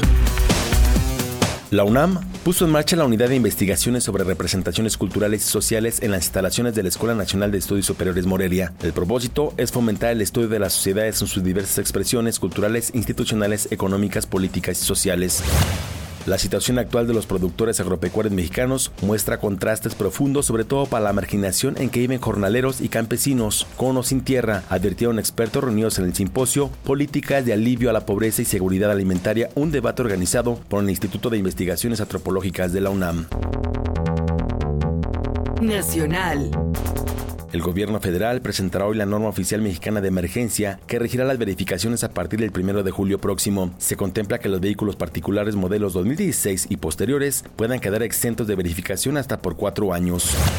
Integrantes del Partido Revolucionario Institucional informaron que evalúan la posibilidad de impugnar la elección en siete de las 14 entidades que celebraron comicios este fin de semana. Señalaron que existen elementos que legalmente permitirán esa acción. Martí Batres, presidente de Morena en la Ciudad de México, aseguró que su partido ganó la Asamblea Constituyente y fortaleció su presencia en la capital. Ya en los resultados oficiales le arrebatamos una delegación al PRD, dos delegaciones al PRI y una delegación al PAN. Ganamos a los tramposos que se dedicaron a comprar votos en la Ciudad de México. Ismael Figueroa, líder del sindicato de bomberos, lamentó ser el único candidato independiente en obtener un lugar en la Asamblea Constituyente. Dijo que la contienda fue diseñada a favor de los partidos políticos. Funcionarios de la Procuraduría General de la República revelaron que Héctor Luis El Güero Palma podría quedar libre el próximo 11 de junio una vez que lo deporte a Estados Unidos. Señalaron que el detenido no tiene procesos judiciales pendientes en México. Elementos de la Procuraduría General de Justicia del Estado de México detuvieron a Emir Garduño Montalvo, mejor conocido como Lord Rolls Royce, quien es acusado por los delitos de lesiones y portación de arma de fuego de uso exclusivo del ejército. Economía y finanzas. José Antonio González Anaya, director general de Pemex, aseguró que la deuda de la paraestatal con proveedores está prácticamente resuelto. Dijo que solo se trata de un problema de documentación, no de falta de recursos. En los adeudos a los proveedores del año pasado, el problema ya está muy avanzado, casi absolutamente resuelto. Eh, Pemex es una empresa muy grande, entonces es normal que tenga adeudos con proveedores del orden de 60 mil millones. Así que ya casi los estamos pagando. El Servicio de Administración Tributaria embargó tres cuentas bancarias a Miguel Padres Elías, hermano del exgobernador de Sonora Guillermo Padres. Ambos son investigados por autoridades federales y estatales por supuestos actos de corrupción. Internacional. José Manuel Salazar, director regional de la Organización Internacional del Trabajo para América Latina y el Caribe, dijo que la edad de jubilación y los sistemas de pensiones son temas que deben analizarse, pues la esperanza de vida ha aumentado y con ello la edad de retiro. Jorge Pablo Torrealba, asistente técnico para América del Sur de la Dirección General de Ayuda Humanitaria de la Unión Europea, pidió revisar la estrategia para enfrentar desastres naturales en el Cono Sur. Estamos intentando cada vez más tener proyectos de preparación o de mejoramiento de la resiliencia después de eventos, porque en la mente de las autoridades, de la población, está como más vivo el, la experiencia de lo que funcionó y lo que no funcionó en el evento, como para poder eh, hacer aportes eh, significativos y tener buenos oídos, digamos, a, a procesos de cambio. ¿no? Un día como hoy. Hace 10 años murió el músico de soul estadounidense Billy Preston. Colaboró con The Beatles, The Rolling Stone, George Harrison, entre otros. Es considerado uno de los mejores tecladistas de la historia. Hasta aquí el corte, en una hora más información. Radio UNAM, clásicamente informativa. Primer movimiento. Donde todos rugen, el puma ronronea. Son las 8 de la mañana con 7 minutos. Les recordamos que estamos en arroba P Movimiento, en diagonal Primer Movimiento UNAM y en el teléfono 55 36 43 39. A ver, nos han escrito y nos han preguntado Muchas, muchas, gracias cosas. a todos los que hacen comunidad diariamente con nosotros. Leode dice, la conversación con la psicóloga explica claramente el mal humor social. Saludos y felicidades. Te mandamos un abrazo, Leode. Ah, Eh, Muchos mensajes para la OFUNAM, pero ya tenemos ganadores. Queremos decirles que los que se van el sábado 11 de junio a las 8 de la noche a ver a Shostakovich son José Luis Sánchez Vargas y Alfonso de Alba Arcos. Ellos Bueno, son los que se van. No verán a Sostakovich, Bueno, pero lo bueno. irán, lo irán, lo irán. Es como estar así. Bueno, pueden ver a Shostakovich y luego ya se van a ver a la doctora también para que les explique por qué vieron a Shostakovich y ya todo bien. Está bien. Un abrazo a Alejandro Romero, eh, a Mario Mora, a Coriaca, Coraquia, Coriaquia, que dice ¿Qué? una, una hiper- Coriaquia, una hiperactividad real tiene algo de trastorno mental. Ya hay muchas preguntas todavía. Ah, Erika Hernández, Casa de Libertad, donde eh, que la UNAM es Casa de Libertad donde todos estamos locos y nos dejan preguntarnos y crecer para evolucionar. Eh, creo que creo que es muy interesante para todos los que están interesados en, en los tipos de trastornos. Siempre es divertido echarse un clavado en el DSM del que hablaba la, la maestra Carmen. Vaya, este es interesantísimo conocer los distintos trastornos. Pero hablando de otros asuntos, ya es momento de que platiquemos de lo que está pasando en el programa universitario de estudios de la diversidad cultural y la interculturalidad. Así es, y por ello tenemos a la maestra Evangelina Mendizábal, coordinadora del proyecto docente del PUIC, que nos habla sobre el séptimo diplomado para fortalecer los derechos de las mujeres indígenas. Maestra Mendizábal, muy buenos días, bienvenida. Buenos días. Muchas gracias. A ver, séptimo diplomado para fortalecer los derechos de las mujeres indígenas. Bueno, un saludo eh, muy fuerte, muy intenso, con mucha alegría de estar con ustedes, felicitándolos por el excelente trabajo de primer movimiento. El séptimo diplomado se llevará a cabo del 19 de junio al, al 2 de julio eh, en la Ciudad de México. Eh, en esta ocasión es la séptima emisión del diplomado que hemos realizado durante seis años y este será la- el séptimo año con apoyo de la Comisión de Asuntos Indígenas, con apoyo en algunas ocasiones de la ONU, que desafortunadamente esta vez no nos está apoyando, con el apoyo del Instituto de la Mujer, hemos accedido y ampliado nuestro abanico de financiamientos para poder salir adelante en virtud de la falta tan grande de financiamiento que se está dando en este momento, sobre todo con las mujeres indígenas.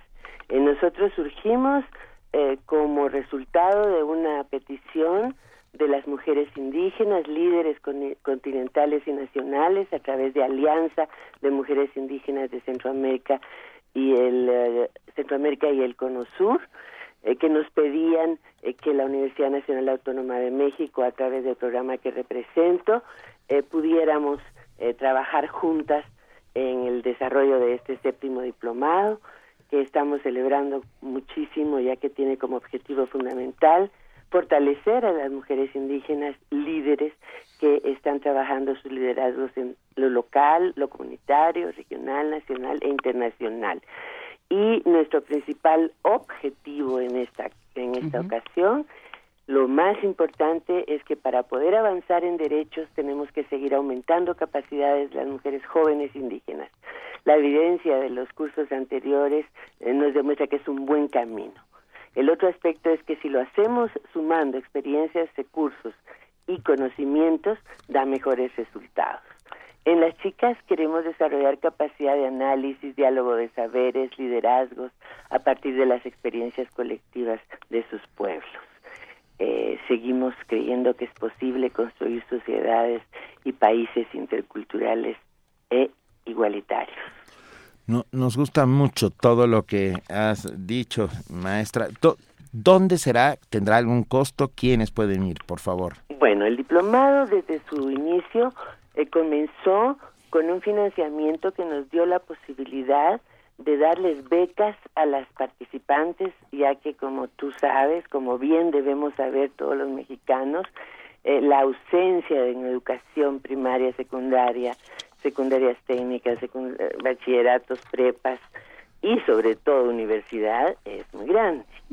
Entonces, eh, nosotros les damos becas a las compañeras que son seleccionadas a través de un proceso de dictaminación que también inauguramos en el diplomado, en el cual las eh, entidades participantes se constituyeron desde el inicio en un comité académico, el cual es el que dictamina y con, por supuesto, la participación de las líderes indígenas de México.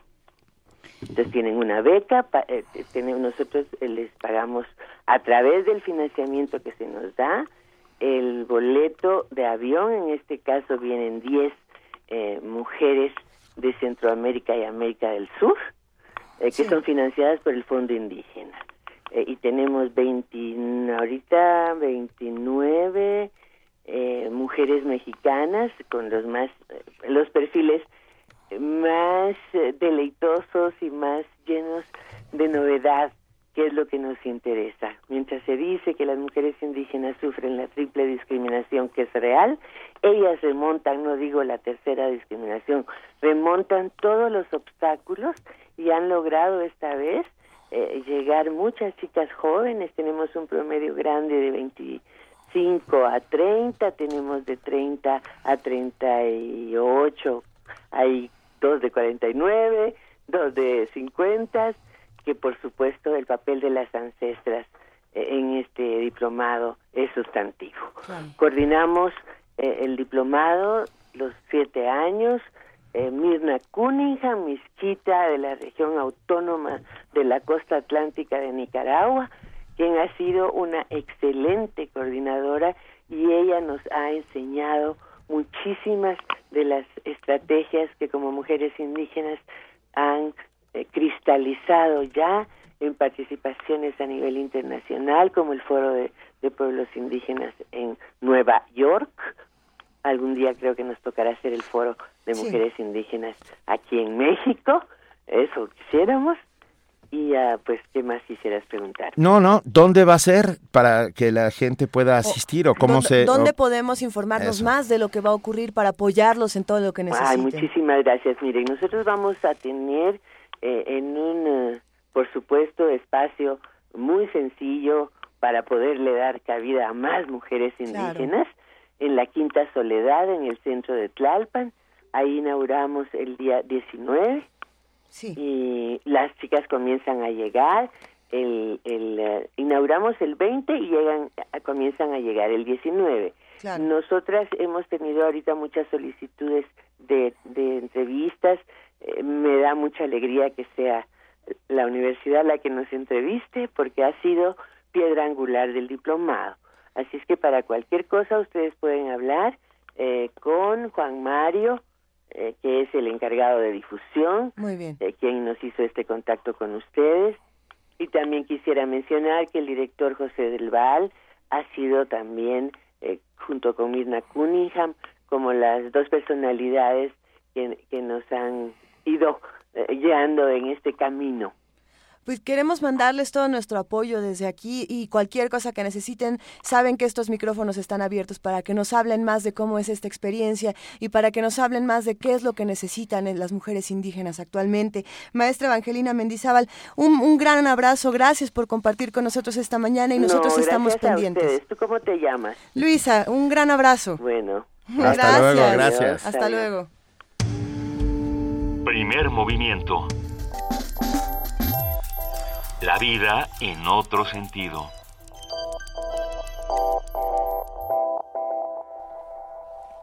Dentro del tercer seminario internacional América Latina, el Caribe y China, especialistas en materia de economía analizaron el intercambio comercial entre los países de la región. Señalaron que el flujo de productos chinos baratos y los bajos aranceles impacta negativamente el desarrollo económico y social de la zona. Los detalles en esta nota con nuestra compañera Cindy Pérez Ramírez.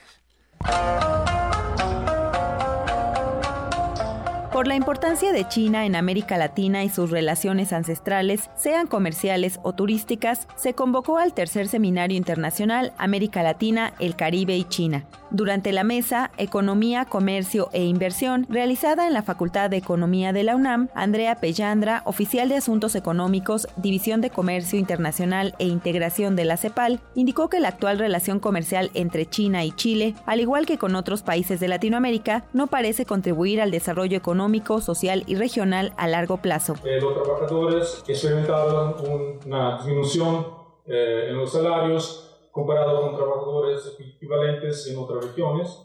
Eh, también se observó una eh, disminución en la participación laboral de trabajadores no calificados en manufactura y un aumento de la pobreza.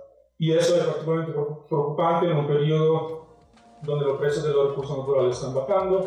Por su parte, Joan Lee, consultora del Banco Internacional de Desarrollo, señaló que en el 2014 el volumen de intercambio comercial entre China y la República Dominicana superó el volumen que se registra entre la nación asiática y Cuba. Sin embargo, dijo, existe un gran desequilibrio en el comercio bilateral. El flujo de bienes en chinos de bajo costo ha generado malestar. Los vendedores locales han protestado en contra de intercambio comercial que permite la entrada de productos a bajo costo y con bajos aranceles que impactan el margen de em, ganancias de productos locales. Eh, otro em, problema con la competencia proveniente el margen de China se observa en la exploración de textiles. La red América Latina y el Caribe y China, creada en el 2012 por distintas universidades, entre ellas la UNAM, se ha constituido como un foro especializado en investigación, debate y socialización. Para Radio UNAM, Cindy Pérez Ramírez. Primer movimiento. Donde la raza habla.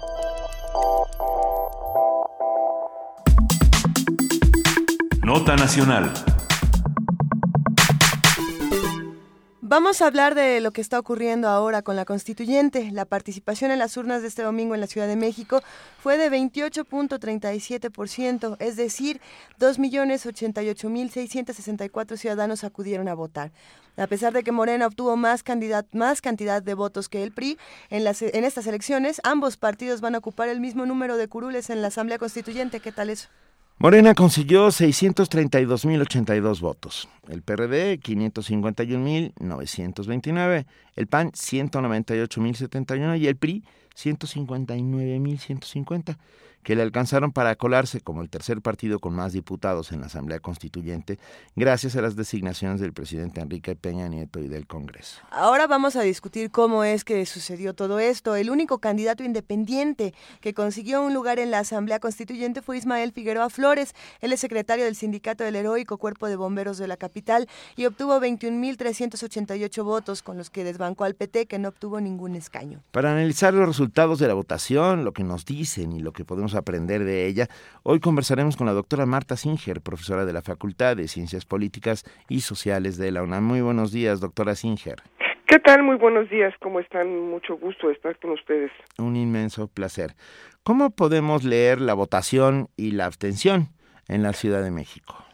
Bueno, es realmente eh, muy asombroso eh, que los candidatos independientes no hayan alcanzado el número de firmas que consiguieron para eh, alcanzar la candidatura, ¿no? O sea, consiguieron menos votos que firmas. Así es. Eh, realmente lo que lo que ha pasado es algo que ya se esperaba, ¿no? Desde el, desde el principio, eh, la, la reacción que hubo en la Ciudad de México con la reforma política y cuando se hizo la reforma constitucional, pues realmente mm, dejó mucho que desear, ¿no? Y fue una reforma que colocó a, a, esta entidad en una situación muy, muy limitada de avance democrático y, eh, y peor aún, lo que decidieron ahí mismo los diputados y los senadores de cómo habríamos de diseñar lo poco que se le podía poner a la Constitución y digo lo poco porque pues ya hay un marco muy muy eh, limitado en en la propia constitución política eh, de los Estados Unidos mexicanos la que rige para todo el país y la que regirá para esta entidad pues eh, ya tiene eh, un diseño previo es decir ya, ya ya dice ahí cómo vamos a dividirnos políticamente ya dice ahí cuáles van a ser los límites eh, de la in, digamos vida independiente que tengamos porque eh, no eh, no vamos a ser una un estado vamos a seguir siendo una entidad eh, diferente. Y pues los derechos que ganamos en relación a los que tienen los estados todavía no son los mismos. Eh, Y bueno, si a eso le sumamos que eh, se despacharon con su propia cuchara para definir quién integraría el constituyente, tanto los diputados como los senadores, pues bueno, dejaron en una enorme desventaja a el resto de los ciudadanos que vivimos aquí y eh, realmente eh, los partidos fueron más por eh, cada uno por diferentes motivos. En las izquierdas, bueno, estaba clarísimo que tenían que definir quién es eh, eh, la fuerza dominante, tenían que medir eh, la fuerza del periodismo en el Distrito Federal, así como de Morena, para ver eh, la competencia del 2018, ¿no? ¿Quién va a gobernar la Ciudad de México? Es evidente con los resultados que se alcanzaron ayer que eh, el próximo gobierno de la ciudad eh, pues eh, emanará eh, o bien de Morena, que es quien obtuvo la mayoría de los votos, o eh, del PRD o de una alianza eh, que coloque a el PRD en eh, situación mayoritaria. Morena, creo yo, mm, solamente con algunos llegaría a coaligarse, pero ahí está pues la división de los de los ciudadanos y no porque esta pequeña cantidad de votantes eh, refleje lo que la totalidad va a hacer.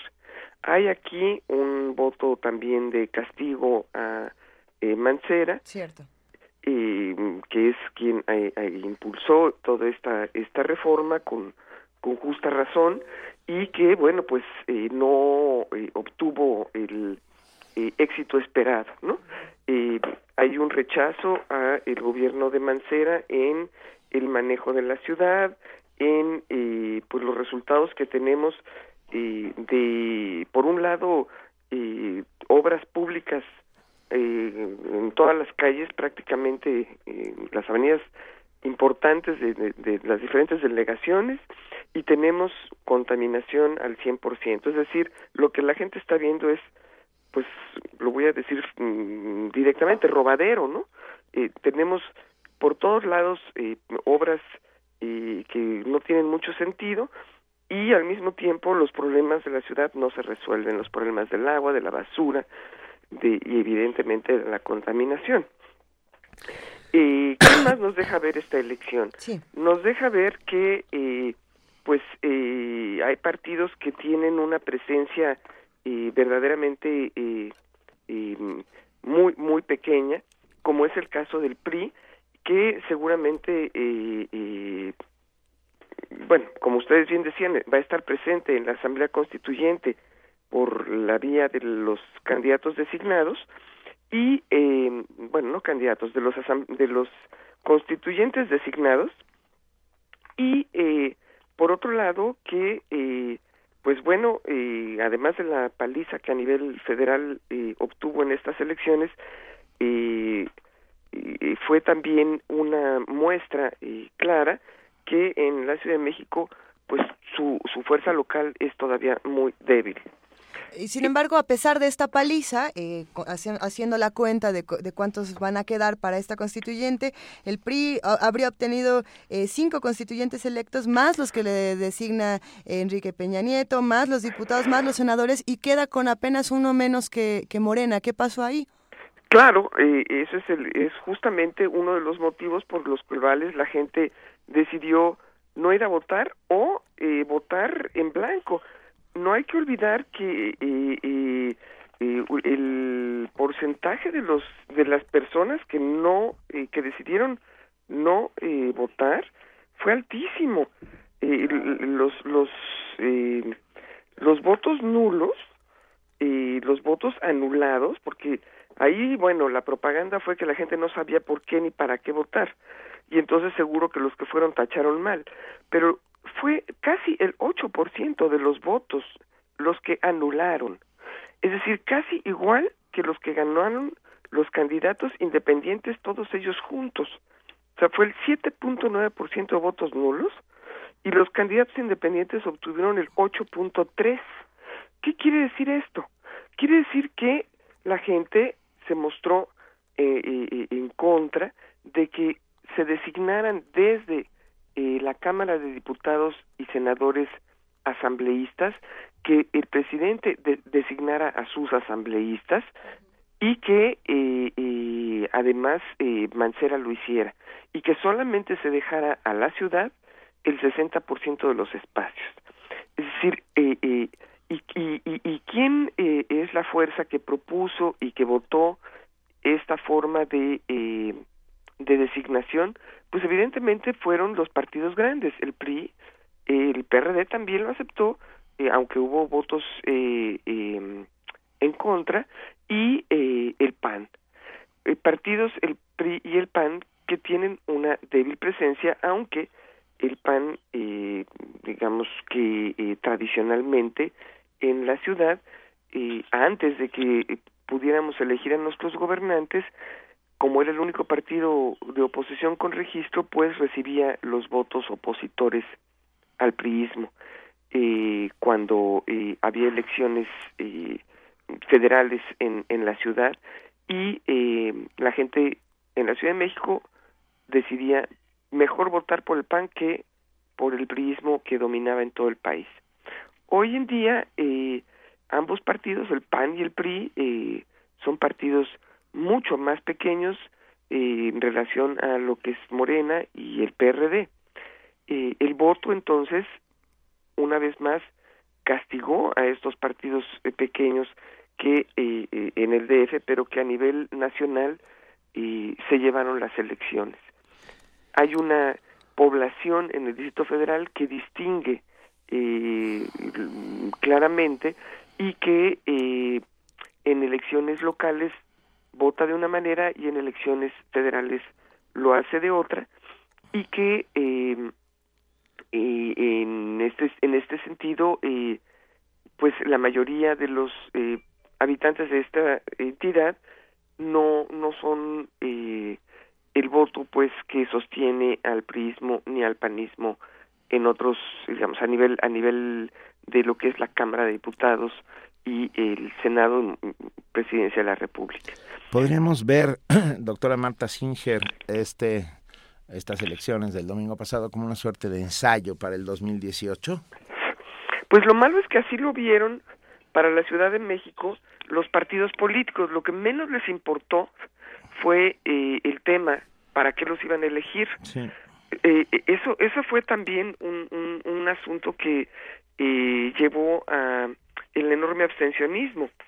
Eh, las campañas que hicieron eh, los partidos no estaban ligadas directamente con el constituyente, eh, más eh, eran unas campañas pues eh, o, o, ellos mismos no entienden a qué van a ir ahí, ¿no? Porque eh, una de dos, o estaban haciendo un ensayo para el 2018 o no sabían eh, pues qué es lo que van a ir a hacer a la Asamblea Constituyente porque de eso prácticamente no nos hablaron. Ah, eso es absolutamente cierto y es un tema francamente importante e inédito.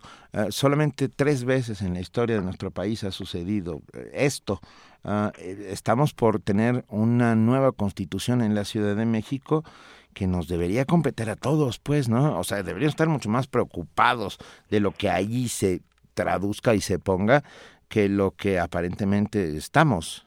Pues sí, pero pues eso eso es lo que decía yo al principio.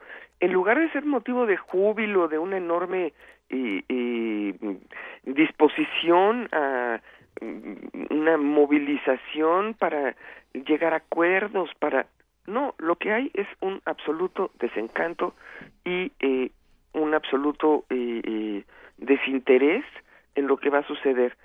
Eh, por un lado, ya conocimos eh, hace algún tiempo, antes de que se hiciera la reforma constitucional, el borrador que se hizo, eh, eh, eh, un diseño que medio se retomó en la reforma constitucional y el otro cacho medio se retomará en eh, la Asamblea Constituyente.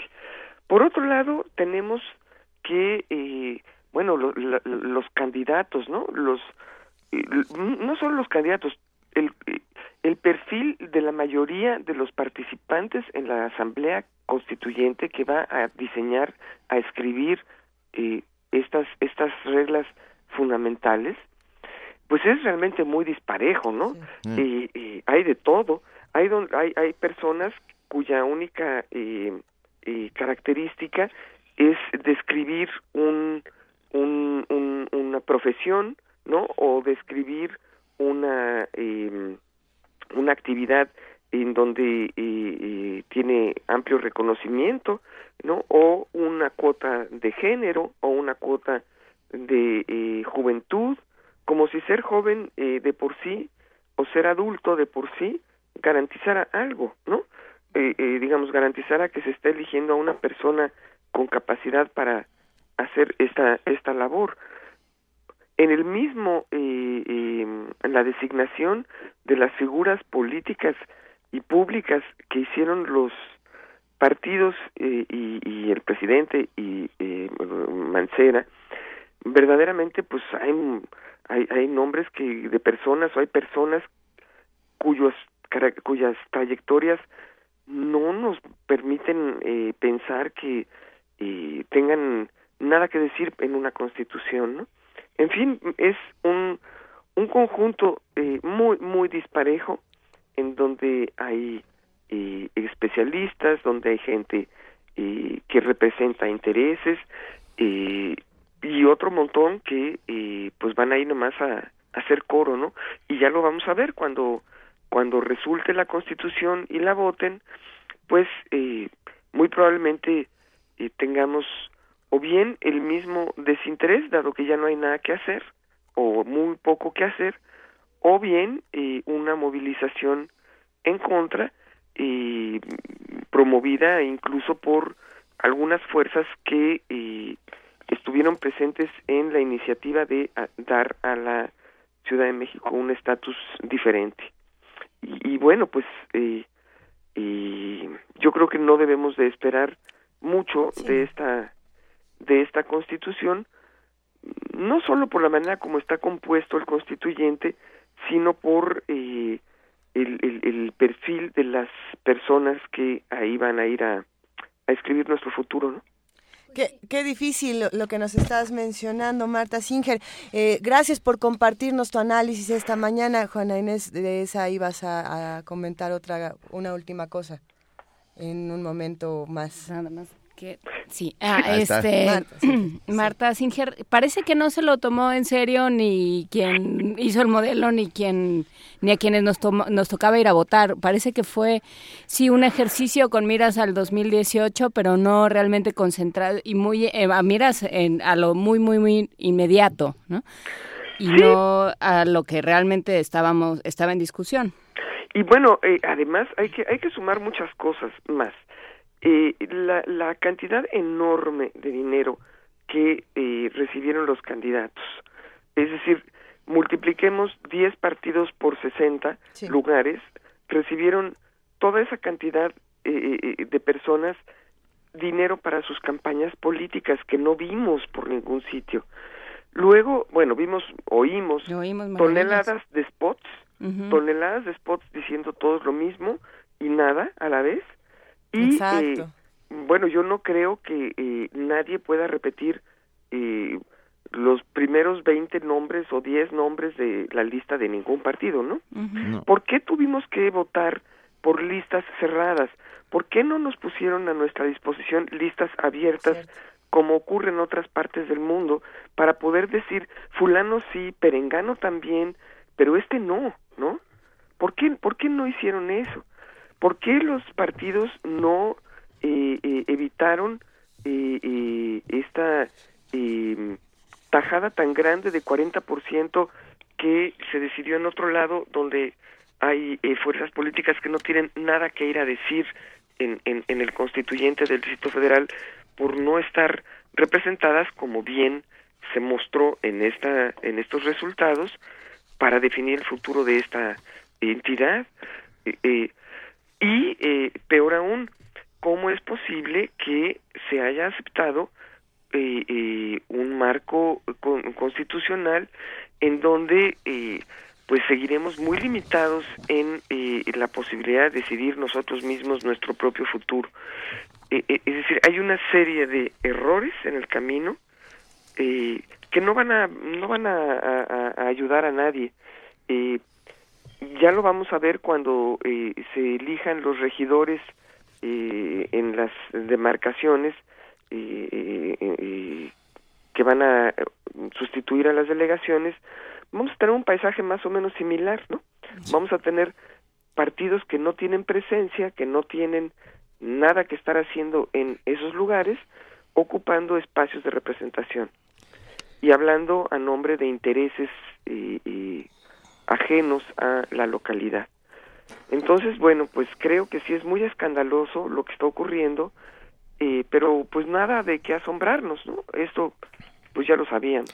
Sí, ya lo sabíamos, pero no. Eh, eh, llama la atención que hayan conseguido más votantes que los que el INE pensó que iban a ir a votar, Sí. lo cual habla de un cochinero, bueno, eh, tremendo, donde la gente por 100 pesitos, pues aceptó mm, el domingo, pues, eh, eh, eh, acceder a, a que su voto fuera comprado, ¿no? Doctora Marta Singer, seguiremos hablando sin duda del tema. Por lo pronto te mandamos un gran abrazo y te agradecemos haber estado esta mañana aquí en Primer Movimiento. Muchísimas gracias, muy buen día. Gracias. Gracias, hasta luego. Adiós. Primer movimiento. Donde la raza habla.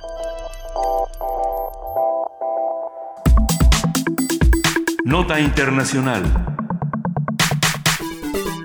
El pasado viernes, el presidente de Francia, François Hollande, lanzó una cumbre de paz israelí-palestina en París para promover la paz en Medio Oriente. En la convocatoria tomaron parte diplomáticos de Estados Unidos, la Liga Árabe y las Naciones Unidas. Sin embargo, los grandes ausentes fueron los protagonistas. Tanto palestinos como israelíes se negaron a participar y exigieron negociaciones directas entre las partes. ¿Qué pasó entonces? A partir de todo esto vamos a hacer un análisis de la reunión, lo que se dijo y las reacciones de aquellos que participaron y de los que no, con el maestro Felipe Cobos Alfaro. Él es profesor de la Facultad de Filosofía y Letras de la UNAM y especialista en Medio Oriente. También es egresado de la maestría en estudios de Asia y África en el Colmex. Muy buenos días, Felipe Cobos Alfaro, ¿cómo estás? Muy buenos días, muchas gracias por la invitación. ¿Qué, qué pasó el pasado viernes? ¿Qué, qué dijeron? Eh, ma- ¿qué, qué representó más, los que estuvieron o los que no? Bueno, el pasado viernes efectivamente a convocatoria del gobierno de Francia se reunieron en París eh, 28 delegaciones eh, de distintos países. Eh, efectivamente no estuvieron, no estuvieron presentes ni israelíes ni palestinos. Desde que se publicó la convocatoria a esta conferencia se había contemplado que ellos no asistirían a esta primera reunión, que es una especie de una reunión, digamos, de evaluatoria eh, previa a, eh, bueno, de conformación de grupos de trabajo previo a una segunda reunión que se va a convocar para finales de este año, en donde sí se espera que estén presentes tanto israelíes como palestinos. Eh, bueno, en lo destacable de esta reunión es que es una iniciativa que vuelve a poner el tema palestino, el tema del conflicto árabe-israelí en la agenda internacional. Es un tema que efectivamente ha estado muy presente en lo que son los medios, pero que se había dejado de lado, cuando menos desde 2014, eh, para darle mm, una mayor eh, importancia a otros conflictos, eh, tanto en la región como en otras partes del mundo, tales como por ejemplo el conflicto en Siria. Eh, lo destacable de esta reunión también es que se invita un- no únicamente a los actores tradicionales en la resolución de este conflicto que han sido, eh, además de la Organización de Naciones Unidas, la Unión Europea eh, y las, eh, digamos, antiguas superpotencias de la era bipolar, que son Estados Unidos y ahora en este caso Rusia, Rusia. se está abriendo, digamos, el juego a otras naciones emergentes como son los BRICS. Además de Rusia, este, se invitó también a China, que asistió, se invitó a India, eh, que no asistió, se invitó a Sudáfrica, que también asistió, y a Brasil, que bueno, evidentemente ahorita por las cuestiones internas, pues las que está atravesando no asistió. Esto no fue muy bien recibido por la parte israelí, sí por la parte palestina. También algo muy importante de esta reunión es que está reconociendo además de que hay un fracaso del proceso de paz, cuando menos en los últimos, como se ha manejado desde los acuerdos de Oslo a principios de los años 90, eh, un fracaso también del cuarteto, aunque veremos un poquito más adelante las resoluciones que tiene la, la propia reunión donde eh, le dan un, reconocimiento. Ahorita explico un poco esta parte. Sí. Eh, igualmente, eh, también algo que es importante es que en la reunión se habla de, también como parte de las resoluciones de que el status quo en la en la región es insostenible. Eh, hay una preocupación muy fuerte que se ha expresado tanto en medios como en las propias sociedades a nivel mundial, que es el problema de la violencia en la región, eh, principalmente la violencia, eh, las violaciones a los derechos humanos eh, hacia los palestinos, aunque también los incidentes que se presentaron en el último, en los últimos meses de eh, atentados contra civiles israelíes por parte de palestinos. eh, otra de las preocupaciones que también se, se maneja mucho es la expansión de los asentamientos, que continúan los asentamientos dividiendo eh, la zona de Cisjordania, lo cual pues está haciendo cada vez más inviable hablar de la posibilidad de un Estado palestino, es decir, que tenga condiciones de surgir un Estado palestino que se encuentre geográficamente de, dividido. Eh, ok. bueno. Pensando en esto, perdón, una, breve interrupción. Para entender, los que no estuvieron ahí entonces fueron Israel, Palestina, Brasil, Sudáfrica, India. ¿Hay otro ausente que Sudáfrica sí estuvo. Sudáfrica, sí. estuvo. Israel y Palestina no estuvo porque no estaban contemplados. Sin embargo, el ministro de Exteriores eh, francés sí se eh, dirigió a los palestinos, se dirigió a los israelíes previo a la reunión, se les explicó que no iban a ser invitados a esta primera reunión. Los palestinos, cuando menos el, el grupo eh, representante formal del pueblo palestino, que es la Autoridad Nacional Palestina, eh, la, la antigua OLP, el grupo Al-Fatah, actualmente, eh, la, la arropó bien sin el gobierno israelí no. Eh, ¿Por qué no la ropa bien el gobierno israelí? Bueno, explico lo siguiente. Como les mencionaba, uno de los puntos que, que una de las resoluciones de esta reunión es que eh, el status quo es insostenible. Eh, también habla de la necesidad de restablecer las, las negociaciones directas entre israelíes y palestinos, negociaciones que se han caído desde 2014 cuando ante la expansión de los asentamientos, digamos, el propio eh, Kerry y el propio Biden, pues han tirado este la toalla.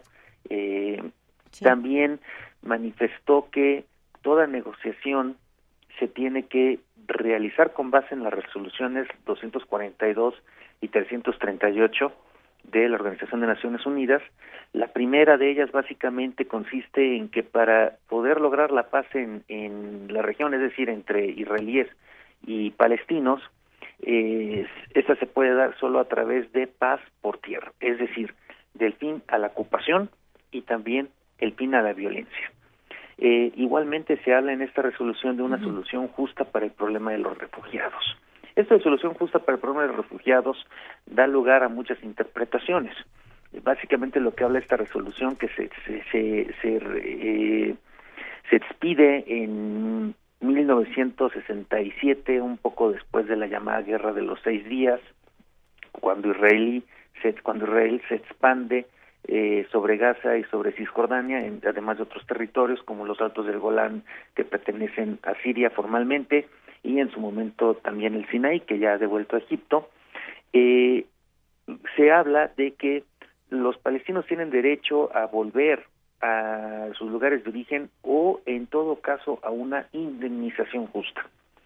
Eh, por otro lado, estas resoluciones son también eh, la base de partida de las negociaciones de, de los acuerdos de Oslo y también eh, lo que toman justo la representación palestina para iniciar toda negociación.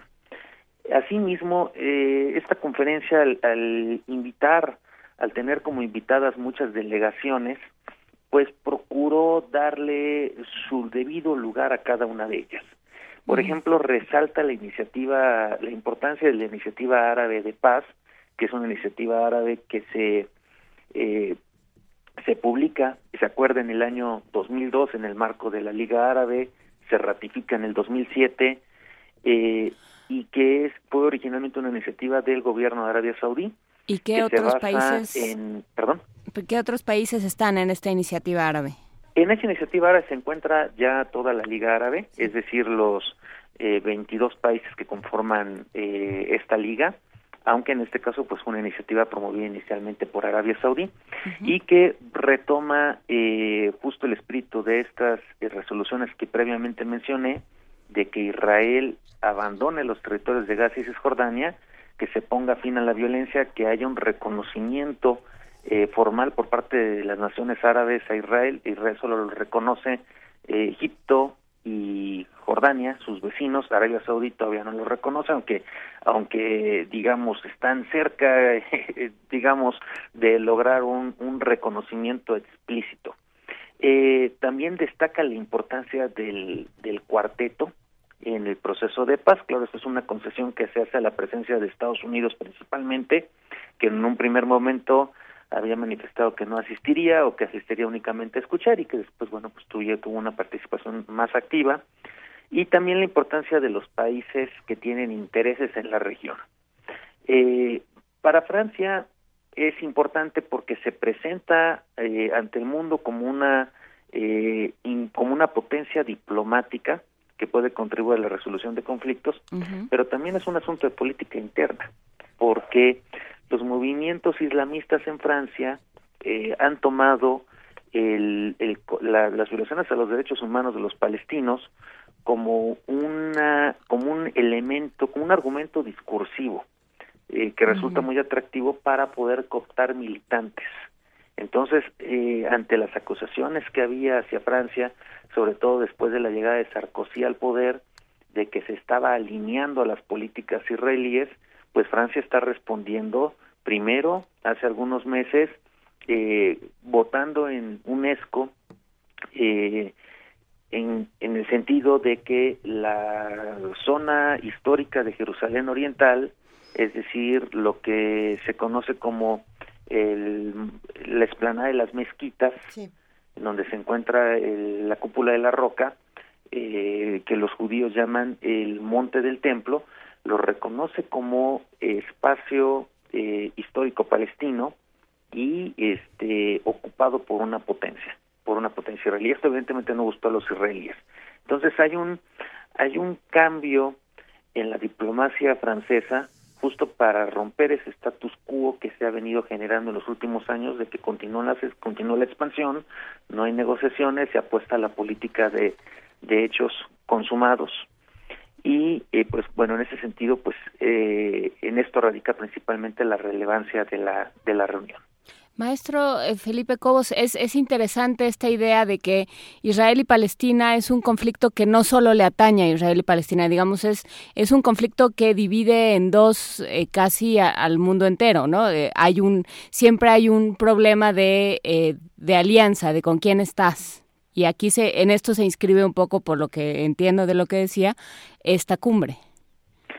Sí, bueno, de alguna manera yo creo eh, lo que lo que alcanzo también a observar es que a nivel mundial hay también un consenso por resolver este conflicto. Uh -huh. eh, hay un, eh, claro está, eh, hay Pero los los israelíes y los palestinos están de acuerdo o solo el resto del mundo. Los palestinos están de acuerdo en resolverlo, que es, sin embargo, cada quien, eh, no solo israelíes y palestinos, sino también a nivel mundial, uh -huh. tiene puntos de vista diferentes de cómo solucionar el conflicto. De hecho, paralelo a esta iniciativa de paz de, de Francia, eh, están hay negociaciones entre el Estado de Israel y sus vecinos de la región, negociaciones que van más allá del conflicto eh, israelí-palestino eh, y que involucran eh, un juego este geopolítico regional.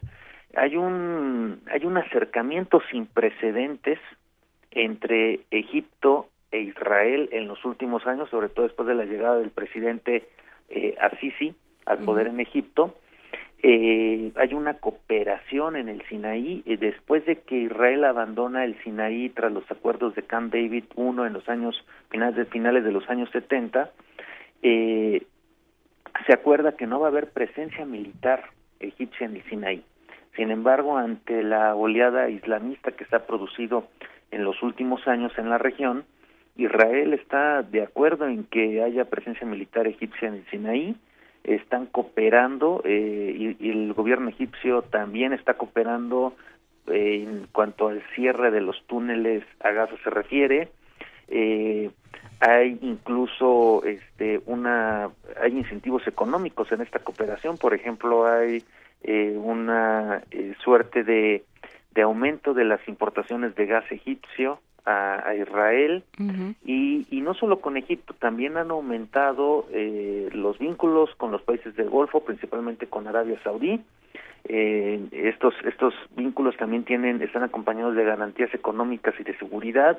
Eh, y no es un secreto, es de hecho es algo que se maneja ya a voces, como se dice comúnmente secreto a voces, mejor dicho, en que Israel quiere ampliar sus mercados en el Golfo, en que el Golfo también espera espera inversión israelí, entonces lo que falta para que se produzca esto es un acuerdo de paz en la región, incluso con con con estados que no han sido con los que recientemente Israel ha tenido conflictos y conflictos no este digamos leves sino graves como Turquía eh, motivados por la eh, expedición de Mármara de un barco una flota que fue atacada por Israel en, en aguas internacionales cerca de Gaza. Es una flota que llevaba eh, alimentos y otros insumos a, a Gaza en el marco del bloqueo eh, pues el gobierno de Turquía eh,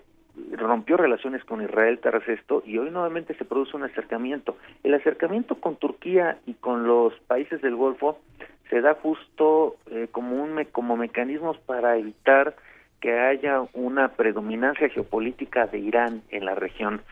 Irán ha tenido una fuerte presencia en los últimos años en Siria, eh, tiene una alianza con Hezbollah también, tiene una alianza con el gobierno iraquí que está en este momento pues encabezado por chiíes y también con Rusia. Entonces ni, ni la presencia de Rusia ni la presencia de Irán gustan tanto a Israel como a Turquía como a los países, a las petromonarquías del Golfo y pues esto ha generado una sinergia que para que digamos cuaje eh, lo que hace falta justo es pues resolver el conflicto en la región.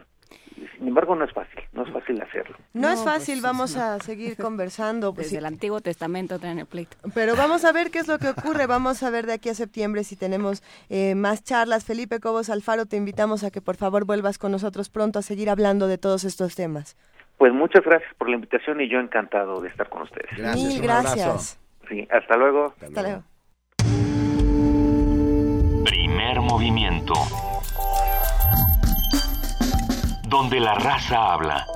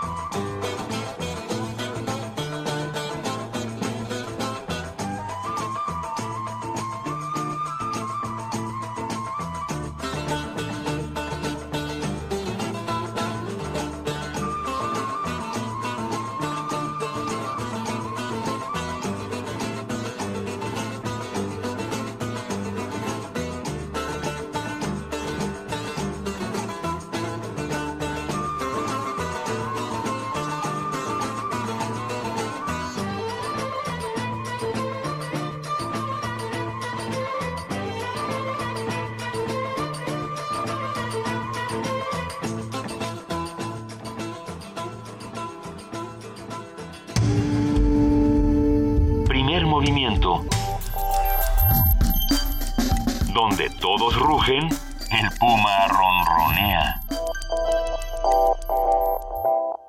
Acabamos de escuchar un fragmento de Turkish Sazan Flute con la Anatolian Tribe Region. Y con esto nos vamos a una nota. Eh, tenemos más que hablarles. ahora vamos a platicar del síndrome del viajero. La aventura de viajar es más satisfactoria si se reducen riesgos en la salud. Jorge Baruch Díaz Ramírez, director de la Clínica de Atención Preventiva del Viajero de la UNAM, habla de los síndromes que desarrollan los paseantes. Nuestra compañera Dulce García tiene la información. ¿Eres un viajero permanente?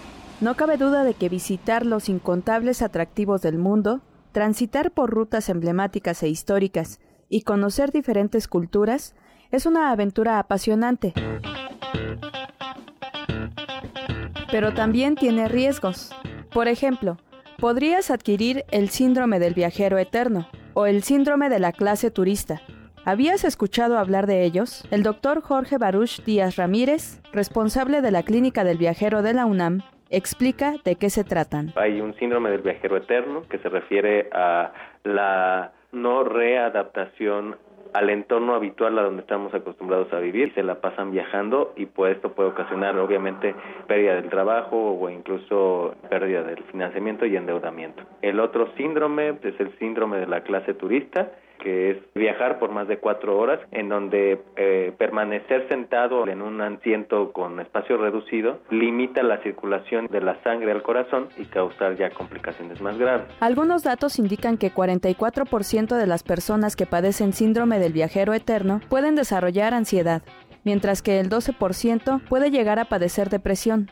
Además, el 30% de los viajeros internacionales están predispuestos a desarrollar algún problema cardiovascular.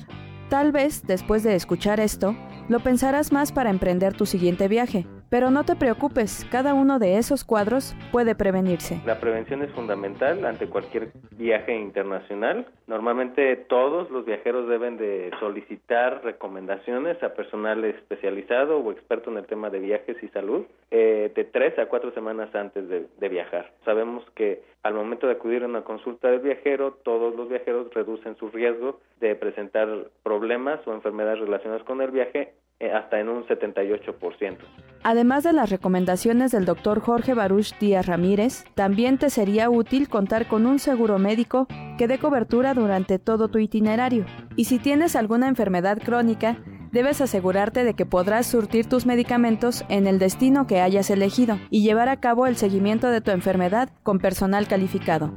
Para Radio UNAM, Dulce García.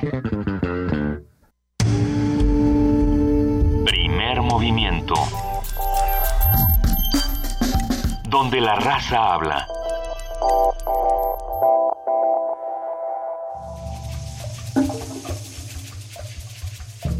Existe una bebida que brota del corazón.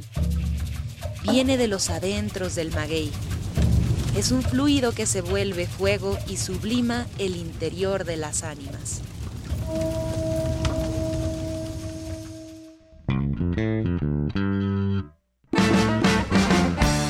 Intersecciones trae para ti la fusión rítmica de Santo Mezcal.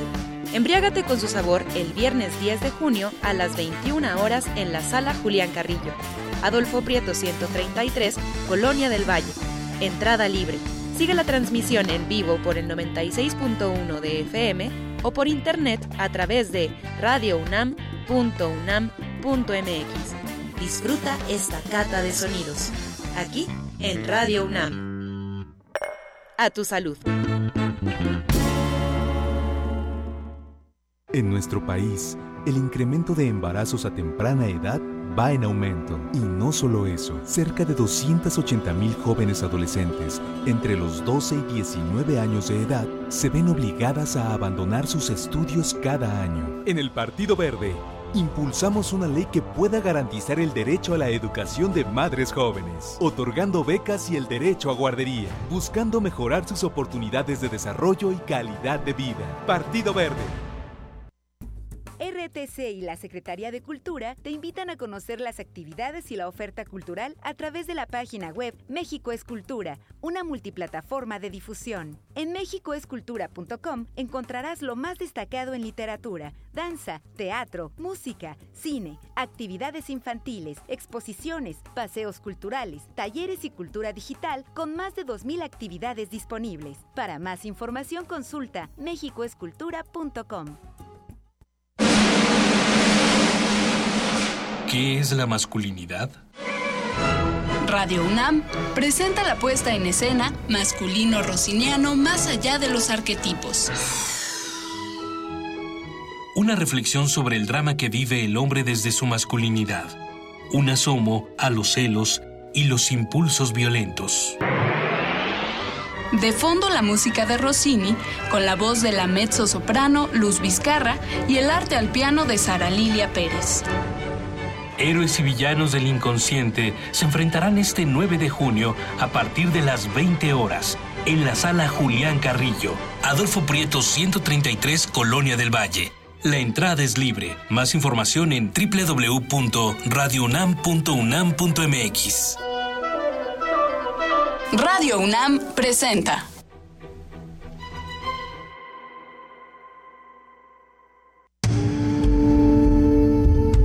Primer movimiento. Información azul y oro.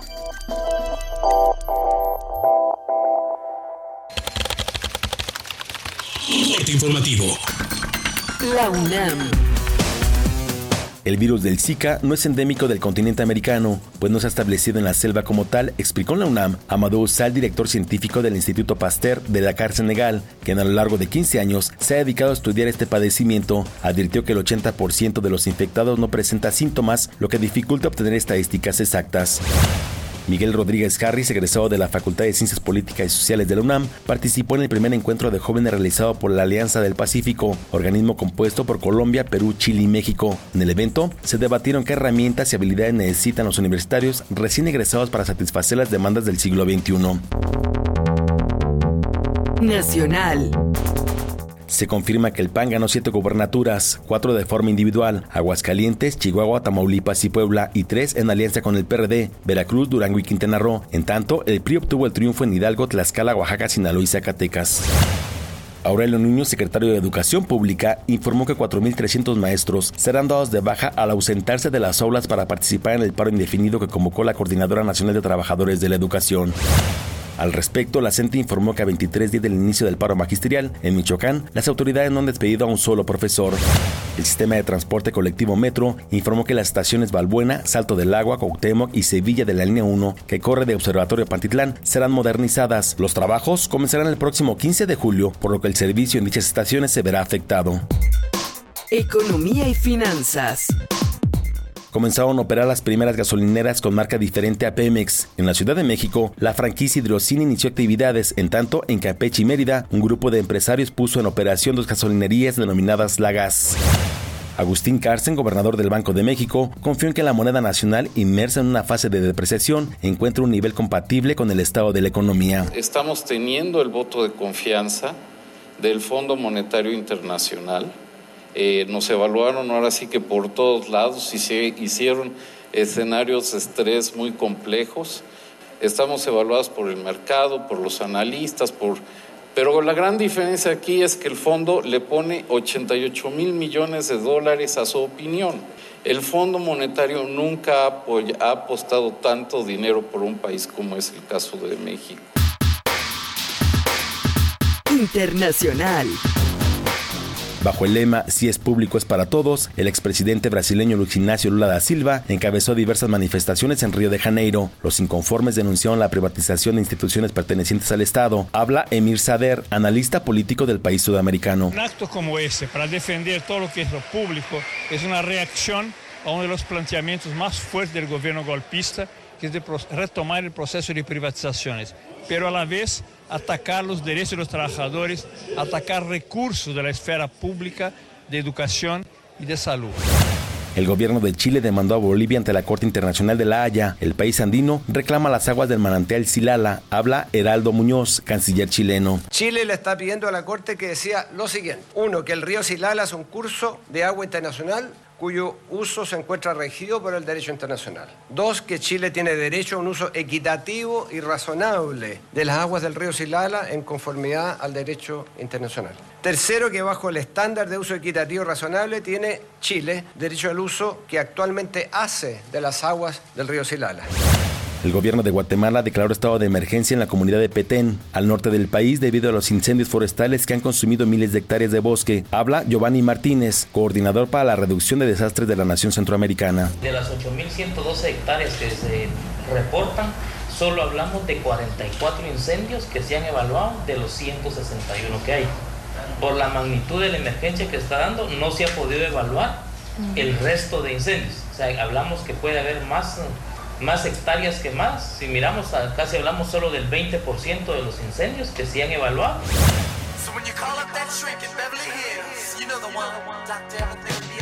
Un día como hoy.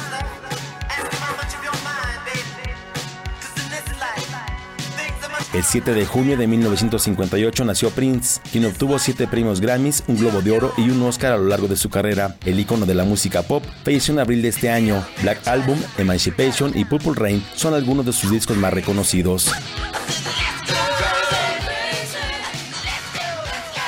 Hasta aquí la información, lo esperamos en nuestro corte de las 12.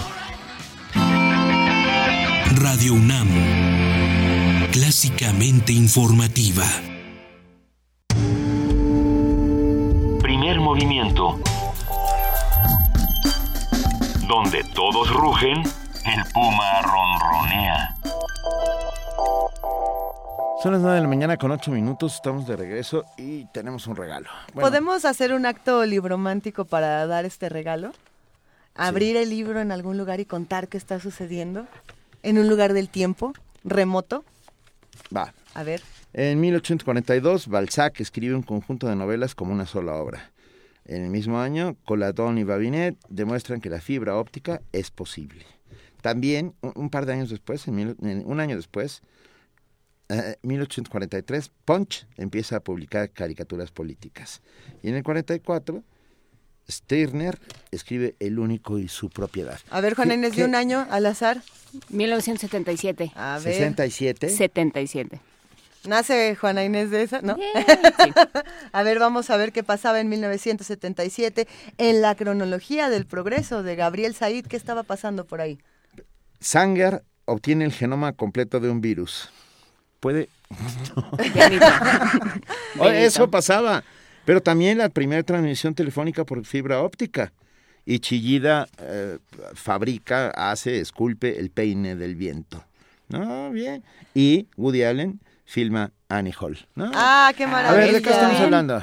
Cronología del Progreso de Gabriel Said, editado por Debate. Es un libro a- Que nos ha- que nos ha. Nos tenido- Nos, hemos divertido. Y del cual nos estamos desprendiendo con harto, con harto horror y dolor porque nos ha divertido durante semanas en la redacción. ¿Qué es lo que ofrece Gabriel Said con esta cronología? Es una suerte de línea del tiempo donde ustedes pueden ir hilando conocimientos, pueden reunir eh, conocimientos científicos a conocimientos artísticos, con eh, luchas sociales, con efemérides de todos los tipos. Me parece un libro bellísimo y vamos a regalar, si no me equivoco, tres Tres. ejemplares, uno espera, para cada red social. El año de mi, naci- de mi nacimiento, A ver, ¿qué año es? el 1960.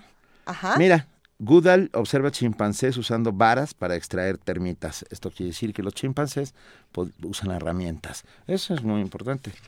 Yo- también uso herramientas. Tenemos, tenemos tres ejemplares de cronología del progreso de Gabriel Said que vamos a regalar con el hashtag progreso. Uno lo vamos a regalar por Twitter, otro lo vamos a regalar por Facebook en el muro, directamente en el muro con su nombre, y uno lo vamos a regalar al teléfono 55 36 43 39.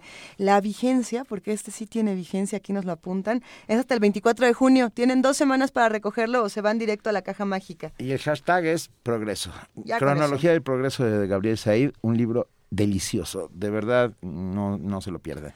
Vámonos a poesía necesaria.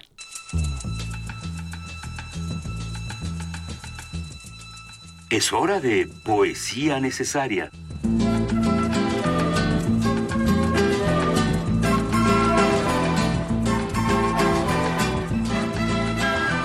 Juana Inés de esa, ¿qué pasó con esta poesía necesaria? Cuéntanos.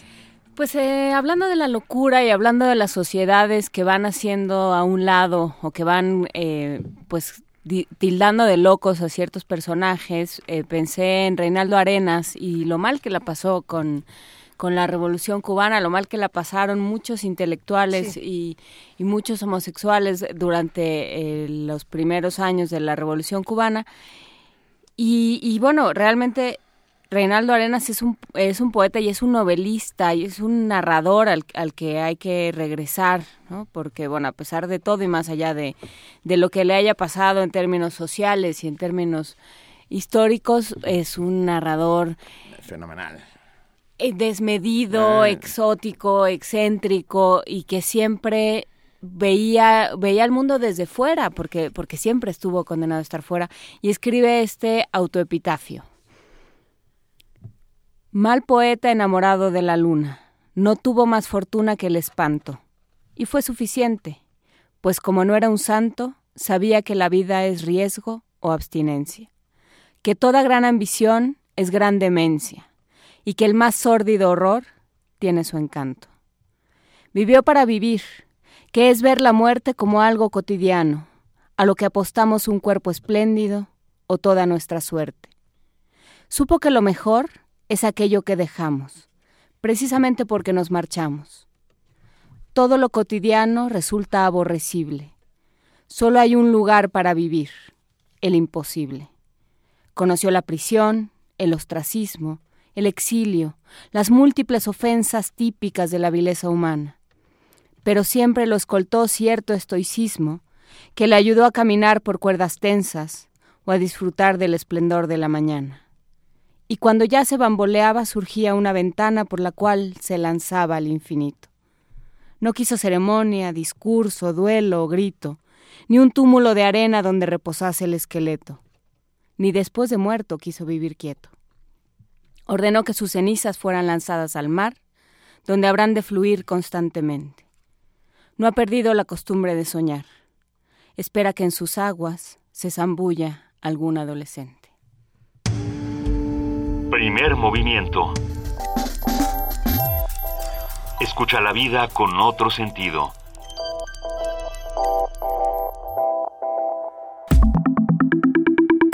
La mesa del día. Según la Organización de las Naciones Unidas, la corrupción es un fenómeno social, político y económico que afecta a todos los países. Socava las instituciones democráticas y al distorsionar los procesos electorales, pervertir el imperio de la ley y crear atolladeros burocráticos. En mayo, la edición número 14 de la encuesta global de fraude de la firma Ernst Young determinó que México es el sexto país con mayor percepción de corrupción de entre 57 países consultados. Con la necesidad de promover un cambio estructural y comprensivo que reduzca sensiblemente la corrupción y la impunidad, nace Mexicanos contra la Corrupción y la Impunidad, una asociación civil sin fines de lucro comprometida con la consolidación del Estado de Derecho en nuestro país. Para hablar sobre la organización ciudadana y su incidencia en estos temas, nos acompaña esta mañana Arturo Cervantes Trejo, director general de Movilización y Comunicación Mexicanos contra la Corrupción desarrolló el sistema integral de resultados de las evaluaciones del Instituto Nacional de Evaluación y está hoy aquí en esta cabina con nosotros. Muy buenos días, Arturo, bienvenido. Muy buenos días, Benito. Un gusto estar aquí. Hola, Luisa y Juana, qué gusto acompañarlas. ¿Qué, ¿Qué, podemos decir entonces de Mexicanos contra la corrupción y la impunidad? ¿De dónde nace eh, eh, o, o, cuál es la necesidad en este momento cuando ya llevamos tantos meses y años quizá hablando de corrupción? ¿Cuál es este nuevo esfuerzo? Pues somos una asociación civil nueva, sin uh -huh. fines de lucro, que nos dedicamos a prevenir, denunciar, sancionar y erradicar la corrupción e impunidad que prevalece en los sistemas públicos y privados de nuestro país. Buscamos combatir la corrupción desde sus causas, desde sus síntomas, desde sus consecuencias. Y vamos a hacer esto a través de investigación e información confiable que permita a los tomadores de decisiones basarse en evidencia para poder hacer mejores políticas públicas. Y como bien decías, Luisa, queremos establecer en México un Estado de Derecho como una herramienta fundamental para fortalecer nuestra democracia y tener un país más justo y más próspero. Mencionas las causas. ¿Cuáles son actualmente las causas de la corrupción que parece ser que sale de los poros de todas partes? Pues fíjate, desde hace muchos años y creo que todos sabemos, la corrupción ha sido tolerada en nuestro país. Eh, uh -huh. Participamos todos de alguna manera. Eh, La corrupción agiliza trámites, eh, facilita procedimientos, resuelve los diferentes problemas y ha crecido tanto que está atascando el crecimiento de nuestro país. Y es eh, terrible, 91% de los mexicanos piensa que los partidos políticos son corruptos, 44% de las empresas aceptan haber eh, hecho pagos indebidos o extraoficiales para agilizar sus trámites y sus procesos. En esta economía del conocimiento, la corrupción es algo totalmente disfuncional e, e intolerable que está afectando muchos sectores de la sociedad está asociada a la delincuencia, a la criminalidad, a la violencia, a la gran inequidad que hay en el país y a la polarización de la riqueza, y estamos hartos y los mexicanos no debemos de permanecer impasibles ante este fenómeno, debemos de actuar. Y debemos caer en un cinismo que dice, pues así es, ¿no? Pues así somos. Es endémico. y eh, nos, nos pasas un, una hoja donde, donde dice en Mexicanos contra la impunidad, contra la corrupción y la impunidad, creemos que México no está condenado a ser un país corrupto. Y vivimos, de alguna manera lo hemos asumido, ¿no? De alguna manera la, corrupción es como una serpiente que se muerde la cola. Hay corrupción, nos acostumbramos a vivir en ella y eso genera más corrupción. Y debemos de entender los mexicanos que no es un fenómeno exclusivo de los gobiernos o de los partidos políticos. La corrupción atraviesa todos los sectores, todas las actividades, todas las clases sociales y el problema somos todos y también la solución debemos de ser todos los mexicanos. ¿Qué, ah, ¿Qué medidas directas, concretas podemos proponer para evitar la corrupción y la impunidad? Y te pregunto. Mira, te, te, comento, hay varias como ciudadano y para ello habrá un código ciudadano y una propuesta de acciones específicas, pero como organización nosotros estamos atendiendo este tema con cuatro armas principales. Una de ellas es la investigación aplicada, para poder exhibir las causas de la corrupción, para poder cuantificar sus costos, vamos a generar información para que sirva para rendición de cuentas, para prevención, para denuncia ciudadana y sobre todo queremos que haya sanción y consecuencias a los actos y a las redes de corrupción. Toda esta investigación tendrá propuestas de reformas y de políticas que debe de tener nuestro país. Otra arma muy importante, son cuatro armas, la segunda es la investigación periodística, porque se deben de evidenciar los actos y las redes de corrupción a través de investigaciones que sean objetivas y veraces. Y creo que esto es importante porque en el país se debe de mantener un debate informado sobre las reformas necesarias en nuestro sistema político para erradicar y combatir la corrupción. Y otra de las armas muy importantes es el litigio estratégico. ¿Para qué? Para promover la cultura de la legalidad. Estamos impulsando acciones legales que son necesarias para evitar la omisión de autoridades responsables. ¿no? Hay que exigir a las autoridades que se cumplan con las obligaciones y hay que analizar las decisiones que están tomando las autoridades en materia de corrupción para exigirlos. Y la última arma es la movilización social y ciudadana. Es algo en donde tenemos que participar todo, todos, y por eso apreciamos mucho estar aquí en Radio UNAM compartiendo con el auditorio esta organización. A ver, eh, ¿quiénes son? ¿De dónde, ¿De dónde sale Mexicanos contra la Corrupción y la Impunidad? Porque siempre, ya, ya ah, este, junto con el cinismo, hemos ido generando suspicacia, ¿verdad? No, si, nos hemos ido llenando de, de, taras, y digamos como sociedad, ¿no? Entonces, no, no es gratuito tampoco, no, no es gratuito. No es gratuito, pero, eh, pero tampoco es indispensable. Cierto. Em, ¿De dónde salen? ¿Quiénes son? Mira, la organización está presidida por Claudio X González y la dirige María Amparo Casar, una destacada eh, investigadora y periodista mexicana, ustedes la conocen, y somos una organización apoyada por ciudadanos de muchos estratos eh, sociales y cada vez más mexicanos se están sumando a este proyecto. Eh, de alguna manera Eh, somos ahorita más de veintitantas personas que conformamos la organización, entre ellas un grupo de periodistas, un grupo de investigadores, un grupo de abogados y un grupo de científicos sociales que formamos parte de este equipo. Me, me, parece interesante la propuesta que tienen, así como los puntos, las cinco armas contra la corrupción y la impunidad. Pero pensando entonces en un caso específico, ¿cómo, cómo aplicaría esto? Es decir, eh, yo soy víctima de corrupción y entonces acudo a ustedes y les cuento mi caso y me apoyan o es una, una situación de a ver nos enteramos de este caso y nos sumamos a otras asociaciones civiles a ver qué podemos hacer entre todos o cómo es que van a operar eh, ya que ya poniendo todas estas armas en práctica mira creo que es un tema eh, sistémico que se debe de abordar por múltiples actores y un claro ejemplo es lo que sucedió con la ley 3 de 3 Ajá. y la iniciativa del sistema nacional anticorrupción si las iniciativas ciudadanas queremos promover un cambio estructural que reduzca sensiblemente la corrupción y la impunidad en México, debemos de articularnos, debemos de actuar todos estos actores ciudadanos juntos y tal fue el caso con la demanda de la ley 3 de 3 que se está discutiendo. Por un lado, es la movilización social hacia estas causas y estas propuestas que actualmente se están discutiendo en el Congreso de la Unión gracias a iniciativas ciudadanas. Pero otro tema muy importante es investigar las causas, poder cuantificar las consecuencias, cuánto nos está costando y dar a conocer esto a los mexicanos y dar a conocer esto a lo largo del país para que la gente tome conciencia de que este es un, un, tema que nos afecta a todos.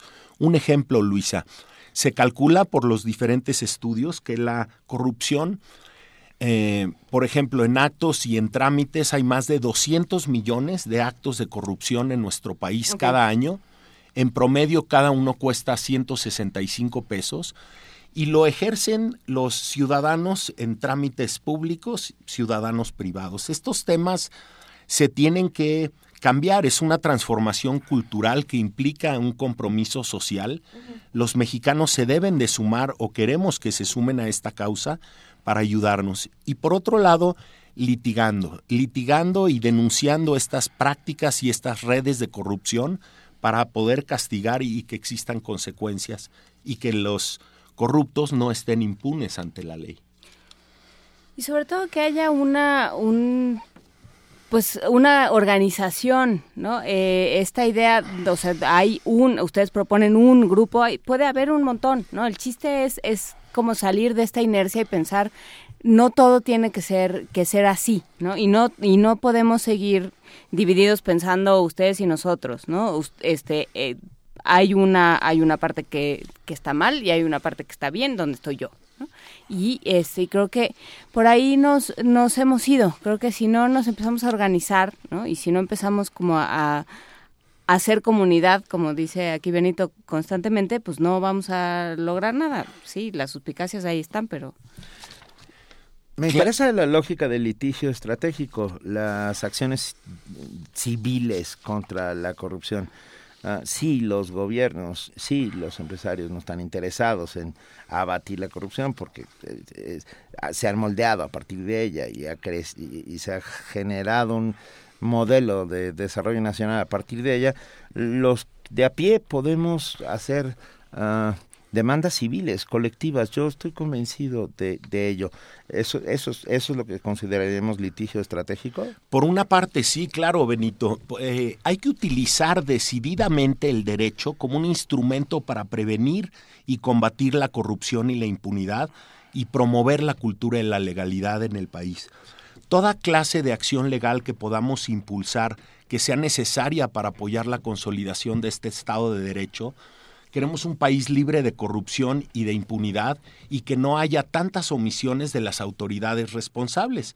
El derecho se puede usar para exigir a las autoridades que cumplan sus obligaciones en materia anticorrupción y desde el punto de vista legal la organización estará analizando las decisiones de las autoridades competentes en la materia, nutriendo el posicionamiento de dichos actos, exhibiendo cuando sean actos incorrectos, pero también reconociendo que puede haber actores que están actuando dentro del marco de la ley y dentro de la cultura de la legalidad, uh -huh. y hay que reconocer estos esfuerzos. No todo es malo, ha habido avances importantes, pero es un tema que se tiene que consolidar. Y si tú ves los resultados electorales de estos eh, de estos eh, días, los, los que se reflejan hoy en los medios, hay un voto de castigo, hay un hartazgo ciudadano por una situación que prevalece en muchos estados de la República y que sin duda alguna podemos cambiar. México no está condenado a ser un país corrupto. Ok, pero pensando precisamente en esto, en los resultados de las elecciones, uno dice, salgo a votar y, tengo mi voto de castigo, es decir, eh, puedo manifestar mi, hartazgo, puedo decir esto queda aquí, y sin embargo, la autoridad de una u otra manera le da la vuelta a esta situación y lo que habíamos pensado que era un voto que nos iba a servir de lo que fuera, eh, se revierte. Cuando la corrupción y la impunidad vuelven a hacer este círculo pernicioso y parece ser que nos vuelven a encerrar en, en la misma cajita, ¿Cuál es la respuesta de, mexicanos contra la corrupción y la impunidad? Es decir, ¿cuál será el paso que sigue si, si bajo estas medidas no hay una respuesta, no encontramos una salida? Porque es algo que nos ha pasado a lo largo de los años. Claro, eh, en primer lugar, si empezamos a tomar conciencia del daño individual que nos genera y del daño colectivo que le genera a las familias, nos vamos a dar cuenta los mexicanos que la corrupción nos afecta enormemente y de manera desproporcionada a lo más a los más pobres, a los más vulnerables. Y nos vamos a dar cuenta que la democracia mexicana no tiene ninguna posibilidad de afianzarse si no establecemos el Estado de Derecho y el respeto a las leyes. Con esto, la sociedad tendrá que exigir y por medio de la participación ciudadana y de sus ejercicios democráticos de ciudadanos, tendremos que exigir a nuestros representantes y a nuestros gobernadores que cumplan con lo que están prometiendo. Si te fijas, todos los gobernadores traen este tema en su agenda de poner un alto a la impunidad, de poner castigo a los actos corruptos y por esto sentimos que los ciudadanos serán la clave para avanzar esta agenda y para dar seguimiento a la misma. Como Gabriel Said, que hace rato citaban, decía, el, tema de la corrupción es un tema sistémico. El sistema político está hecho con base y opera eh, con la corrupción como parte de sus prácticas. Entonces no es de esperarse que del sistema político vengan las soluciones. En los mexicanos contra la corrupción y la impunidad sabemos que será la iniciativa ciudadana y la fuerza ciudadana quienes impulsen y mantengan estos cambios por el buen rumbo que requiere el país. ¿Dónde pueden en nuestro auditorio acercarse a ustedes, saber más de su plataforma, saber lo que están proponiendo, etcétera? Bueno, eh, nuestras plataformas en Facebook y en Twitter, eh, MXVS de Versus Corrupción, tanto en Facebook como Twitter, MXVS Corrupción. Ahí tendrán toda la información de nuestra organización. Muy bien, muchas gracias Arturo Cervantes Trejo por venir a contarnos eh, cómo, qué es y cómo funciona Mexicanos contra la Corrupción y la Impunidad. Ahí queda las redes sociales, la información para que quien esté interesado se acerque se acerque a ellos.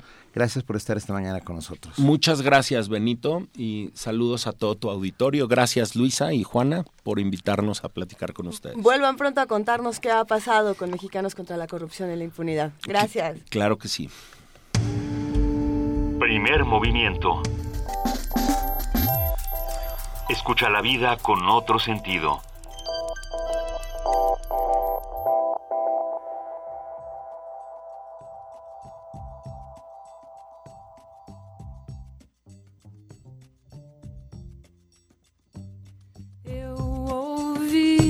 Dizer que você assim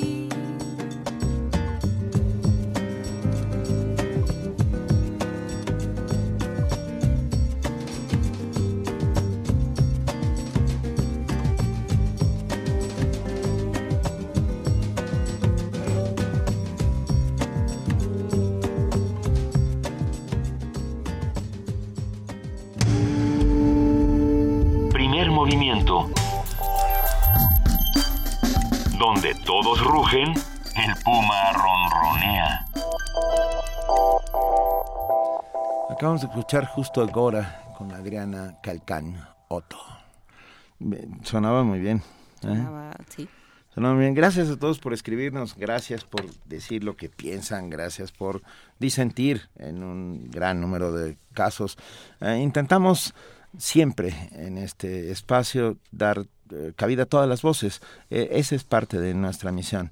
Y bueno, en eso, en eso seguimos y nos empeñamos Por eso también le damos voces a los que no pueden, a, los que no pueden hablar, voces a los que no pueden decir lo que quieren decir, como es el caso de lo que va a pasar después de nuestra siguiente nota, cuando hablemos con Mireya Imas eh, sobre lo que ocurre con las obras de arte, sobre lo que ocurre con nuestro planeta, con la naturaleza y demás. Creo que, creo que vale la pena hablar de todos estos temas. Pero antes nos vamos a esta nota.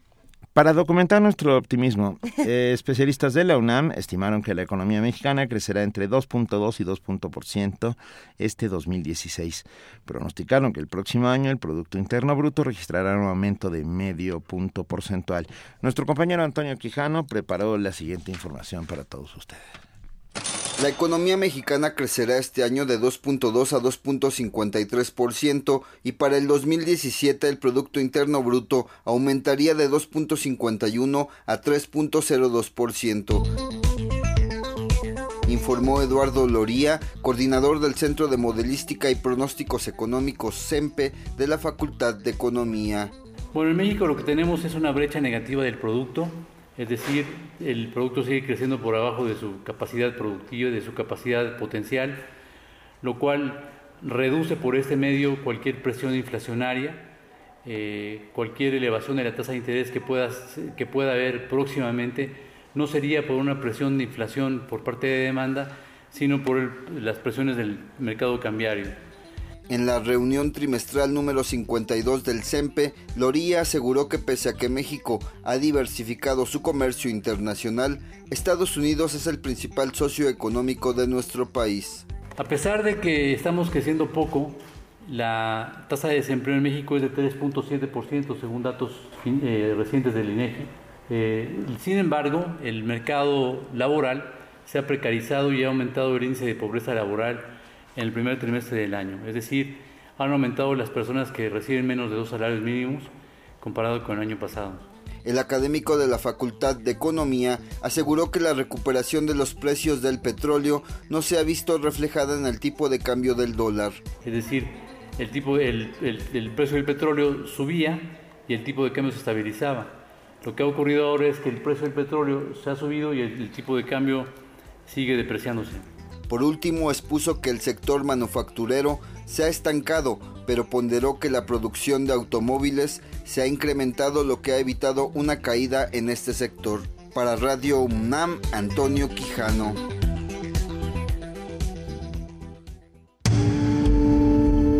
Primer movimiento. Donde la raza habla.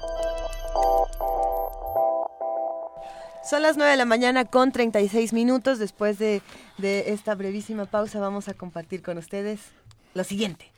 En 1919, Modigliani pinta Retrato de Lunia. Qué bonito. O A sea, ver. porque no vamos, a, no vamos a dejar ir el libro sin aprovecharlo otro ratito. Claro, claro. Nos En mil- negamos a separarnos. En 1920, Radio Argentina transmite en vivo Parsifal. Me encanta. ¿Puedo, ¿Puedo abrir una? Sí, A te- ver, te toca. al azar. Ahí sí, al azar 1986, ¿verdad? No, Pero bueno, es- Muy al azar. azar dirigido. El- en el azar dirigido en 1986. No, pues como no lo encuentro ya no puedo jugar. ¿Naciste en 86, Luisa? Así es. en mil- no- ¿Y no pasó nada? Ok. Cuando el equipo tricolor, ¿cómo no? México tristeza. 86. El único dato que aparece en Cronología del Progreso de Gabriel Said de 1986 es que surge el show de ópera Winfrey.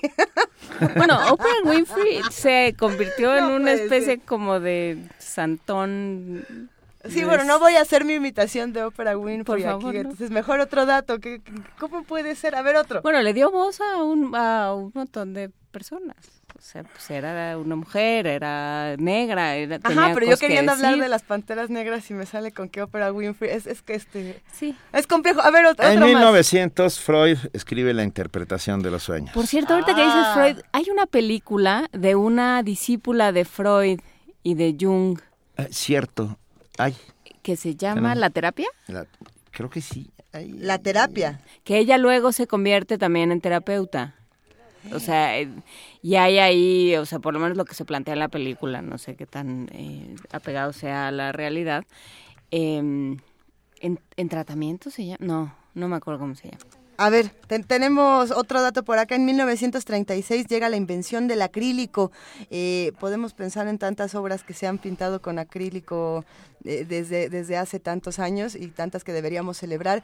No muchas de ellas se encontrarán en los museos de Louvre, por ejemplo, donde se inundan las cosas y... y Pero hay a lo mejor sí, bueno, no, en Orsay tampoco. No sé tampoco. Eh, también se inunda. Va- vamos, a, vamos a platicar de todo eso con Mireya Imas en un momento. Antes les decimos que los ganadores del libro Cronología del Progreso de Gabriel Said se los lleva Héctor Eduardo Luna López, Antonio Mateos Barrios y Blanca Estela Ponce González.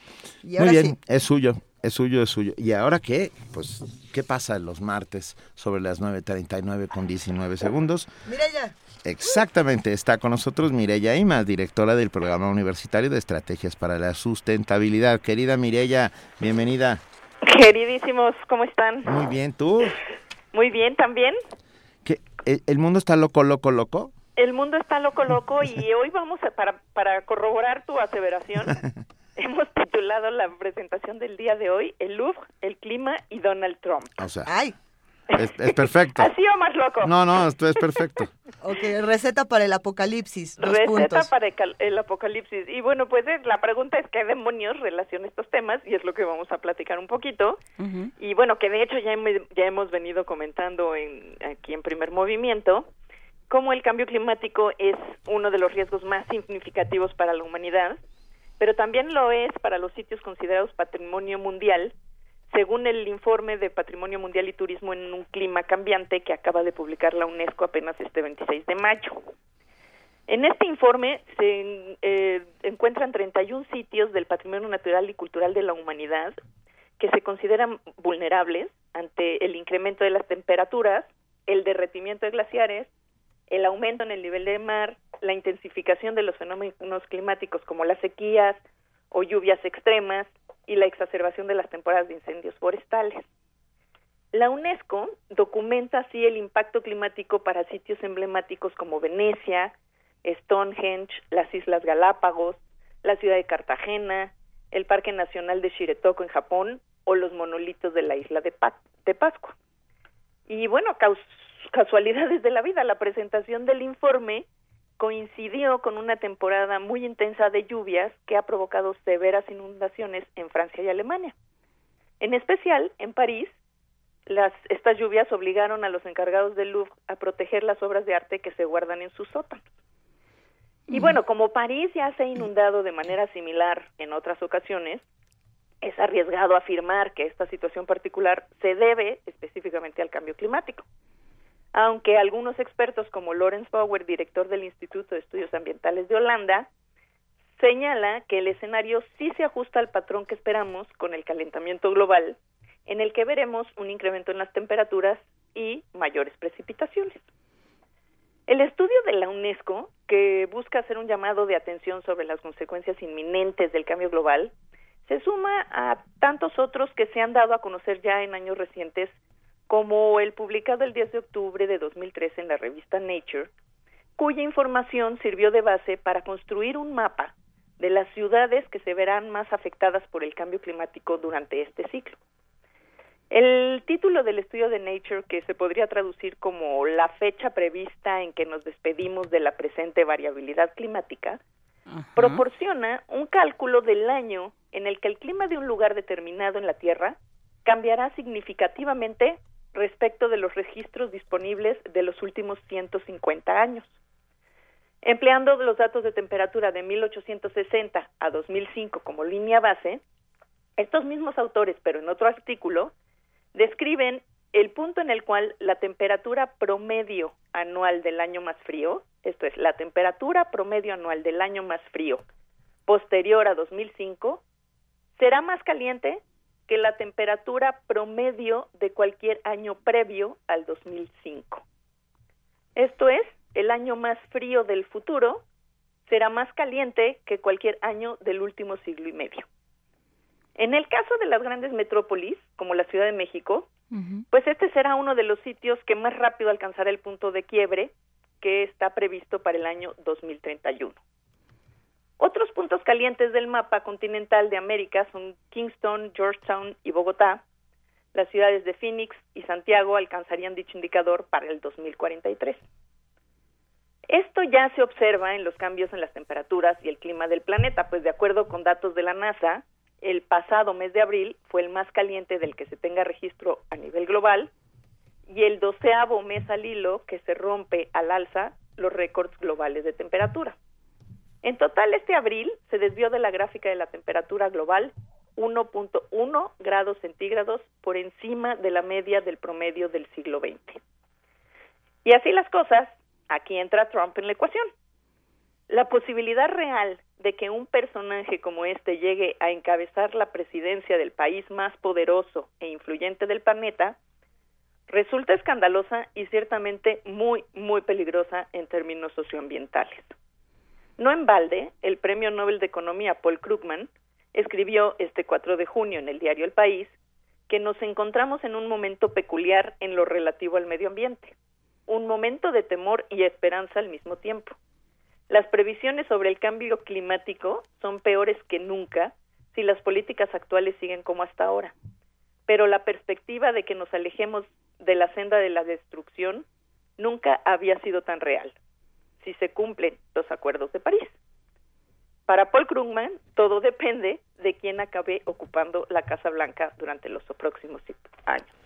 Y bueno, ciertamente las, las acciones individuales son muy, muy importantes, pero estas se quedan cortas a las, ante la necesidad urgente de actuar en colectivo y de forma organizada por el ambiente. Así, el voto, en este caso de los estadounidenses, puede volverse hoy una de las acciones colectivas más contundentes a favor o en contra del ambiente planetario. Y esa es la intervención del día de hoy. Ay, ay. ¿Oíste ese bonito Sí. silencio de cambio climático que tuvimos? Todos fuimos a buscar nuestra ¿No te balsa. escuché, Benito? ¿Cómo? Que si oíste ese bonito silencio de cambio climático que, que, que ejercitamos a partir de tu intervención. Ah, sí, ¿qué- fue, fue un silencio... no hostil, sino preocupado. Sí, preocupado, exacto. Bueno, pues es que ciertamente es preocupante y ciertamente, pues esta perspectiva de que aparezcan eh, personajes, eh, no sé si llamarlo de la política, pero en la política, este, que pueden llevar al trasto todos los acuerdos que muy, con muchas dificultades se han ido logrando, pues resulta realmente aterrador, ¿no? Sí, oye, Mireya, por cierto, ¿ya firmó Estados Unidos el protocolo de Kioto? No, el protocolo de Kioto no lo firmó, el protocolo Nunca. de Kioto ya pasó a la historia. O sea, ya se acabó. Sí, el protocolo de Kioto ya fue, este, ahora estamos con los acuerdos de París, están ratificados por ya este, más de 200 países y bueno, pues lo importante es que ahora se haga, se cumpla, ¿no? Lo que cada país ha acordado, cada país ha propuesto como sus reducciones, este, y pues que haya un seguimiento real a estos acuerdos para poder y además no solo un seguimiento real tendrá que irse apretando la tuerca conforme vayamos avanzando porque los acuerdos hoy no garantizan que no pasemos los dos grados centígrados que nos hemos puesto como límite seguro ahí, ujú. Deja- déjame hacer una reflexión desde mi infancia. Ah, no, bueno, porque todos pensábamos, incluyendo a varios científicos, que en el futuro lo que vendría sería una nueva glaciación, ¿no? Eh, o sea, esa era la, la, la, la anticipación científica o aparente que había. Y resulta que es justo lo contrario, ¿no, Mireya? Ah, bueno, sí, lo que pasa es que a nadie se le había ocurrido eh, pensar que eh, las emisiones de gases de efecto invernadero iban a provocar esta especie de cobertor en nuestra atmósfera, y, o sea, que iban a ser de tal cantidad que iban a provocar este efecto, ¿no? Realmente no se tenía conciencia de eso y realmente la conciencia es relativamente reciente del impacto que está teniendo la quema de combustibles fósiles en eh, la dinámica de la atmósfera planetaria. Entonces, bueno, pues no, no estaba en el horizonte, nadie No, se lo sí, no. imaginó y eso, bueno, pues fue relativamente reciente que se, que se identificó como un problema, ¿no? Mire, ya nos escriben los radioescuchas ya que mencionas el tema de los combustibles fósiles y de los di- distintos combustibles. Eh, para pedirnos un tema, te, te quieren pedir tema para la próxima semana. Venga. Sobre lo que está pasando con la verificación ahora en el Distrito Federal, en- perdón, en la Ciudad de México, que al parecer dicen que los nuevos coches van a tener cuatro años que no van a necesitar verificarse. Ah, pues no, no sé, no he, no he escuchado todavía cómo va a ser la norma. Vamos a, vamos a ver si esta es la, la norma. Cómo, Sí. cómo cumplen las armadoras, ¿no? Porque nos estamos llevando resultados, digo, este, sorpresas muy importantes con que ellos manifiestan que sus emisiones son de tal cantidad y en realidad pues están truqueadas las máquinas, ¿no? Qué- ya qué lo raro. vimos con Volkswagen, ya lo vimos con Mitsubishi, no sabemos qué más esté por ahí da- por aparecer, entonces yo creo que eh, el tema de la verificación tiene que ser, yo creo que ese es el corazón de cualquier sistema y ahí es donde estamos mal. O sea, no estamos verificando de manera adecuada los vehículos. Todo mundo sabe que hay formas de saltarse la verificación y lo hace, que es muy triste, ¿no? La gente lo hace, se la salta. Este, y bueno, ha crecido la venta de autos usados porque como ya se ha demostrado una y otra vez en numerosas publicaciones, la aplicación permanente del hoy no circula, eso es lo que provoca. Este, y bueno, ahí vamos otra vez a lo mismo, ¿no? Parece que la propuesta viene lo mismo, simplemente reforzar el horno y circula. Y pues en estos meses que hemos tenido contingencias y reforzamiento del hoy no circula, pues ha crecido ya la venta de autos nuevos y de autos usados. Y entonces, pues es como un gato persiguiéndose la cola, ¿no? Pues sí. Entonces, este, yo creo que el tema está en que hagamos un sistema de verificación efectivo para todos los vehículos, pero también para la industria y para los vehículos de transporte de carga y de transporte de personas, o sea, ya sean colectivos, este, privados o colectivos públicos.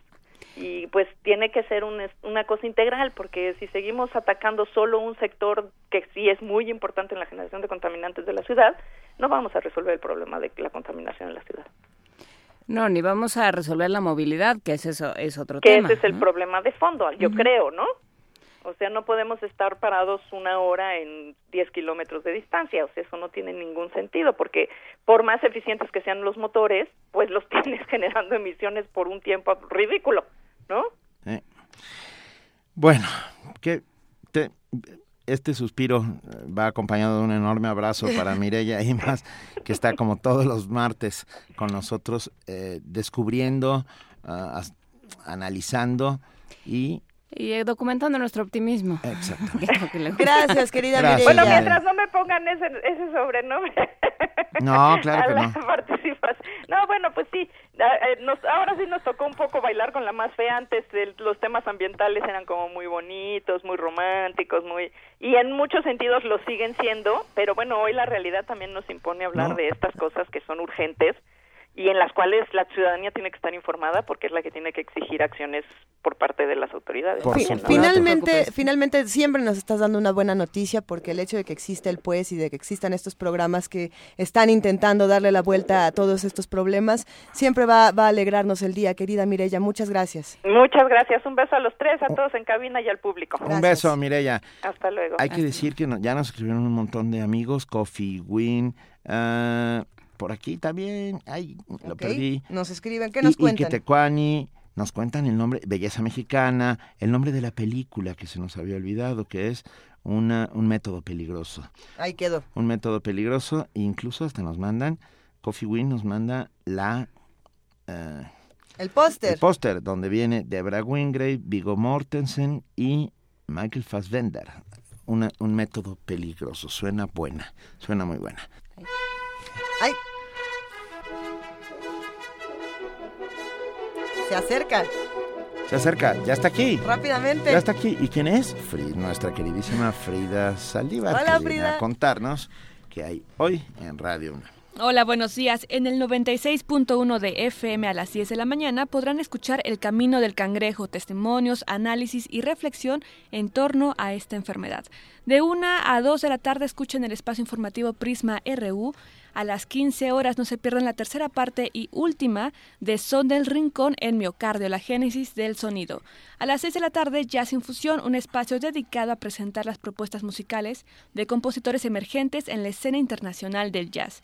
Y cambiando al 860 de AM a las 10 de la mañana, escuchen espacio a PAUNAM para conocer el quehacer de los académicos y profesionales de la UNAM.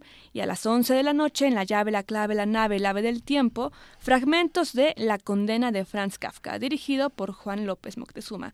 Y síganos en redes sociales, en Twitter, Facebook e Instagram como Radio UNAM y nos pueden escuchar en cualquier parte del mundo en la página radiounam.unam.mx. Eso sonó padrísimo. A- amigos de Micronesia, ojalá puedan Uníos. sintonizarnos. Uníos. Muchas gracias, Frida. Muchas gracias, Frida. querida Frida. Excelente día. ¿Y mañana qué va a pasar en primer movimiento, querida Juana Inés de esa? Mañana vamos a tener miércoles de lectura con, con un tema sorpresa, ¿no? que estamos por definir, básicamente. Ok. Pero les pedimos que nos acompañen. No, bueno, por supuesto, porque además a lectura siempre les, les gusta les gusta venir. Yo creo que vamos a hablar sobre códices, pero todavía no estoy muy segura. Ay, yo tenía tantas recomendaciones para el miércoles de lectura, pero después lo vamos a platicar. Hay muchas cosas que están pasando en el panorama de la literatura mexicana actual, muchísimas controversias interesantes que habría que discutir. Sí, sí, sí, de publicaciones de antologías, publicaciones de, de diferentes libros y que siempre ponen como, como estas figuras, ¿no? Así como, a ver, ¿quiénes son los poetas mexicanos actuales? Entonces se empiezan a preguntar, este, este sí, este no. Los mismos escritores dicen, pero ¿por qué este sí y este no? Ahí se pone bueno. Sí, es deberíamos de, divertido. de platicarlo porque creo que de pronto los poetas mexicanos actuales se nos acaban como en Jorge Cuesta, ¿no? Entonces hay que refrescar. Hay muchas voces muy jóvenes, interesantísimas, y los que los que se dedican a, a buscar estas voces jóvenes, pues tienen una tarea interesante, ¿no? En ver cuál de estas es pertinente, cuál no, porque además este es un juicio dificilísimo. A mí me parece que es uno de los juicios más difíciles, decir qué es bueno y qué es malo cuando estás hablando de- del corazón de otro. Y de en- tus en contemporáneos. Sí, sí, es complicadísimo. Sí, habrá, habrá que echarle ojo, podemos platicar de punto de partida y todo lo que está haciendo la revista de, de la universidad, de punto de Claro. partida, y un montón de, de lugares a donde se van a, a, pues a juntar los, los jóvenes autores. ¿Podemos platicar de eso? Me parece muy bien. Es una buena idea. Ok, va- veremos qué sucede. Y vamos a tener otras notas mañana. Vamos a tener otras notas, vamos a hablar sobre sanciones electorales, tú que estabas tan preocupada ayer por el fin de la FEPADE, vam- o por el no fin de la FEPADE. La FEPADE son los papás, es como, no es Santa, Cla- Santa Claus son los papás, la FEPADE son los papás. La FEPADE no, no nos está sirviendo, Ni entonces vamos a siquiera son los platicar. papás. Ni siquiera. No. No, ayer dijo Pedro Salazar que en realidad la FEPADE no estaba funcionando porque tenía fallas de origen, literalmente, porque estaba mal hecha desde el principio. La Entonces, bueno, conectaron mal. vamos a Ya, platicar sobre sanciones electorales y cómo, cómo echarlas a andar y cómo funcionan, cómo hacer que funcionen de verdad y que realmente pues ayuden a, a la democracia y no ayuden al desencanto. Gracias a Todo todos eso vamos a ustedes. platicar mañana. Gracias a Vamos gracias. a hablar del supermartes porque Hillary está por decidir si... Sí, ya. O sea, la, la, hay una serie de proyecciones que la anuncian como la candidata del Partido Demócrata, pero hoy se van a decidir un montón de cosas. Lo vamos a platicar también. Muchas gracias a todos ustedes, gracias con Inés de esa, gracias querida Luisa Iglesias, gracias, bueno, queridas las dos, por supuesto. y gracias a ustedes que hacen comunidad con nosotros, que están ahí todo el tiempo eh, contándonos, hablándonos, diciéndonos. De verdad, muchas, muchas gracias. Estamos aquí para hacer comunidad. Muchísimas gracias, querido Benito Taibo. Nos vamos a despedir entonces con esta canción, Rising de Bashida Brothers. Eh, esto para todos los que nos escuchan. Nos escuchamos mañana de 7 a 10 de la mañana, aquí en el 96.1 de FM, en el 860 de AM y en www.radionam.unam.mx. Esto fue Primer Movimiento. El mundo desde la universidad.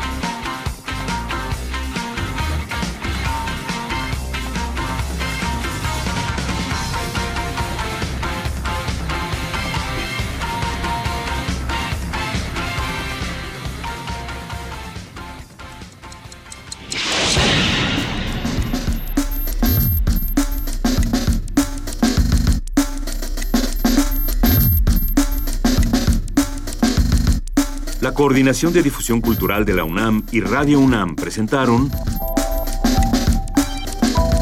Primer Movimiento. El mundo desde la universidad.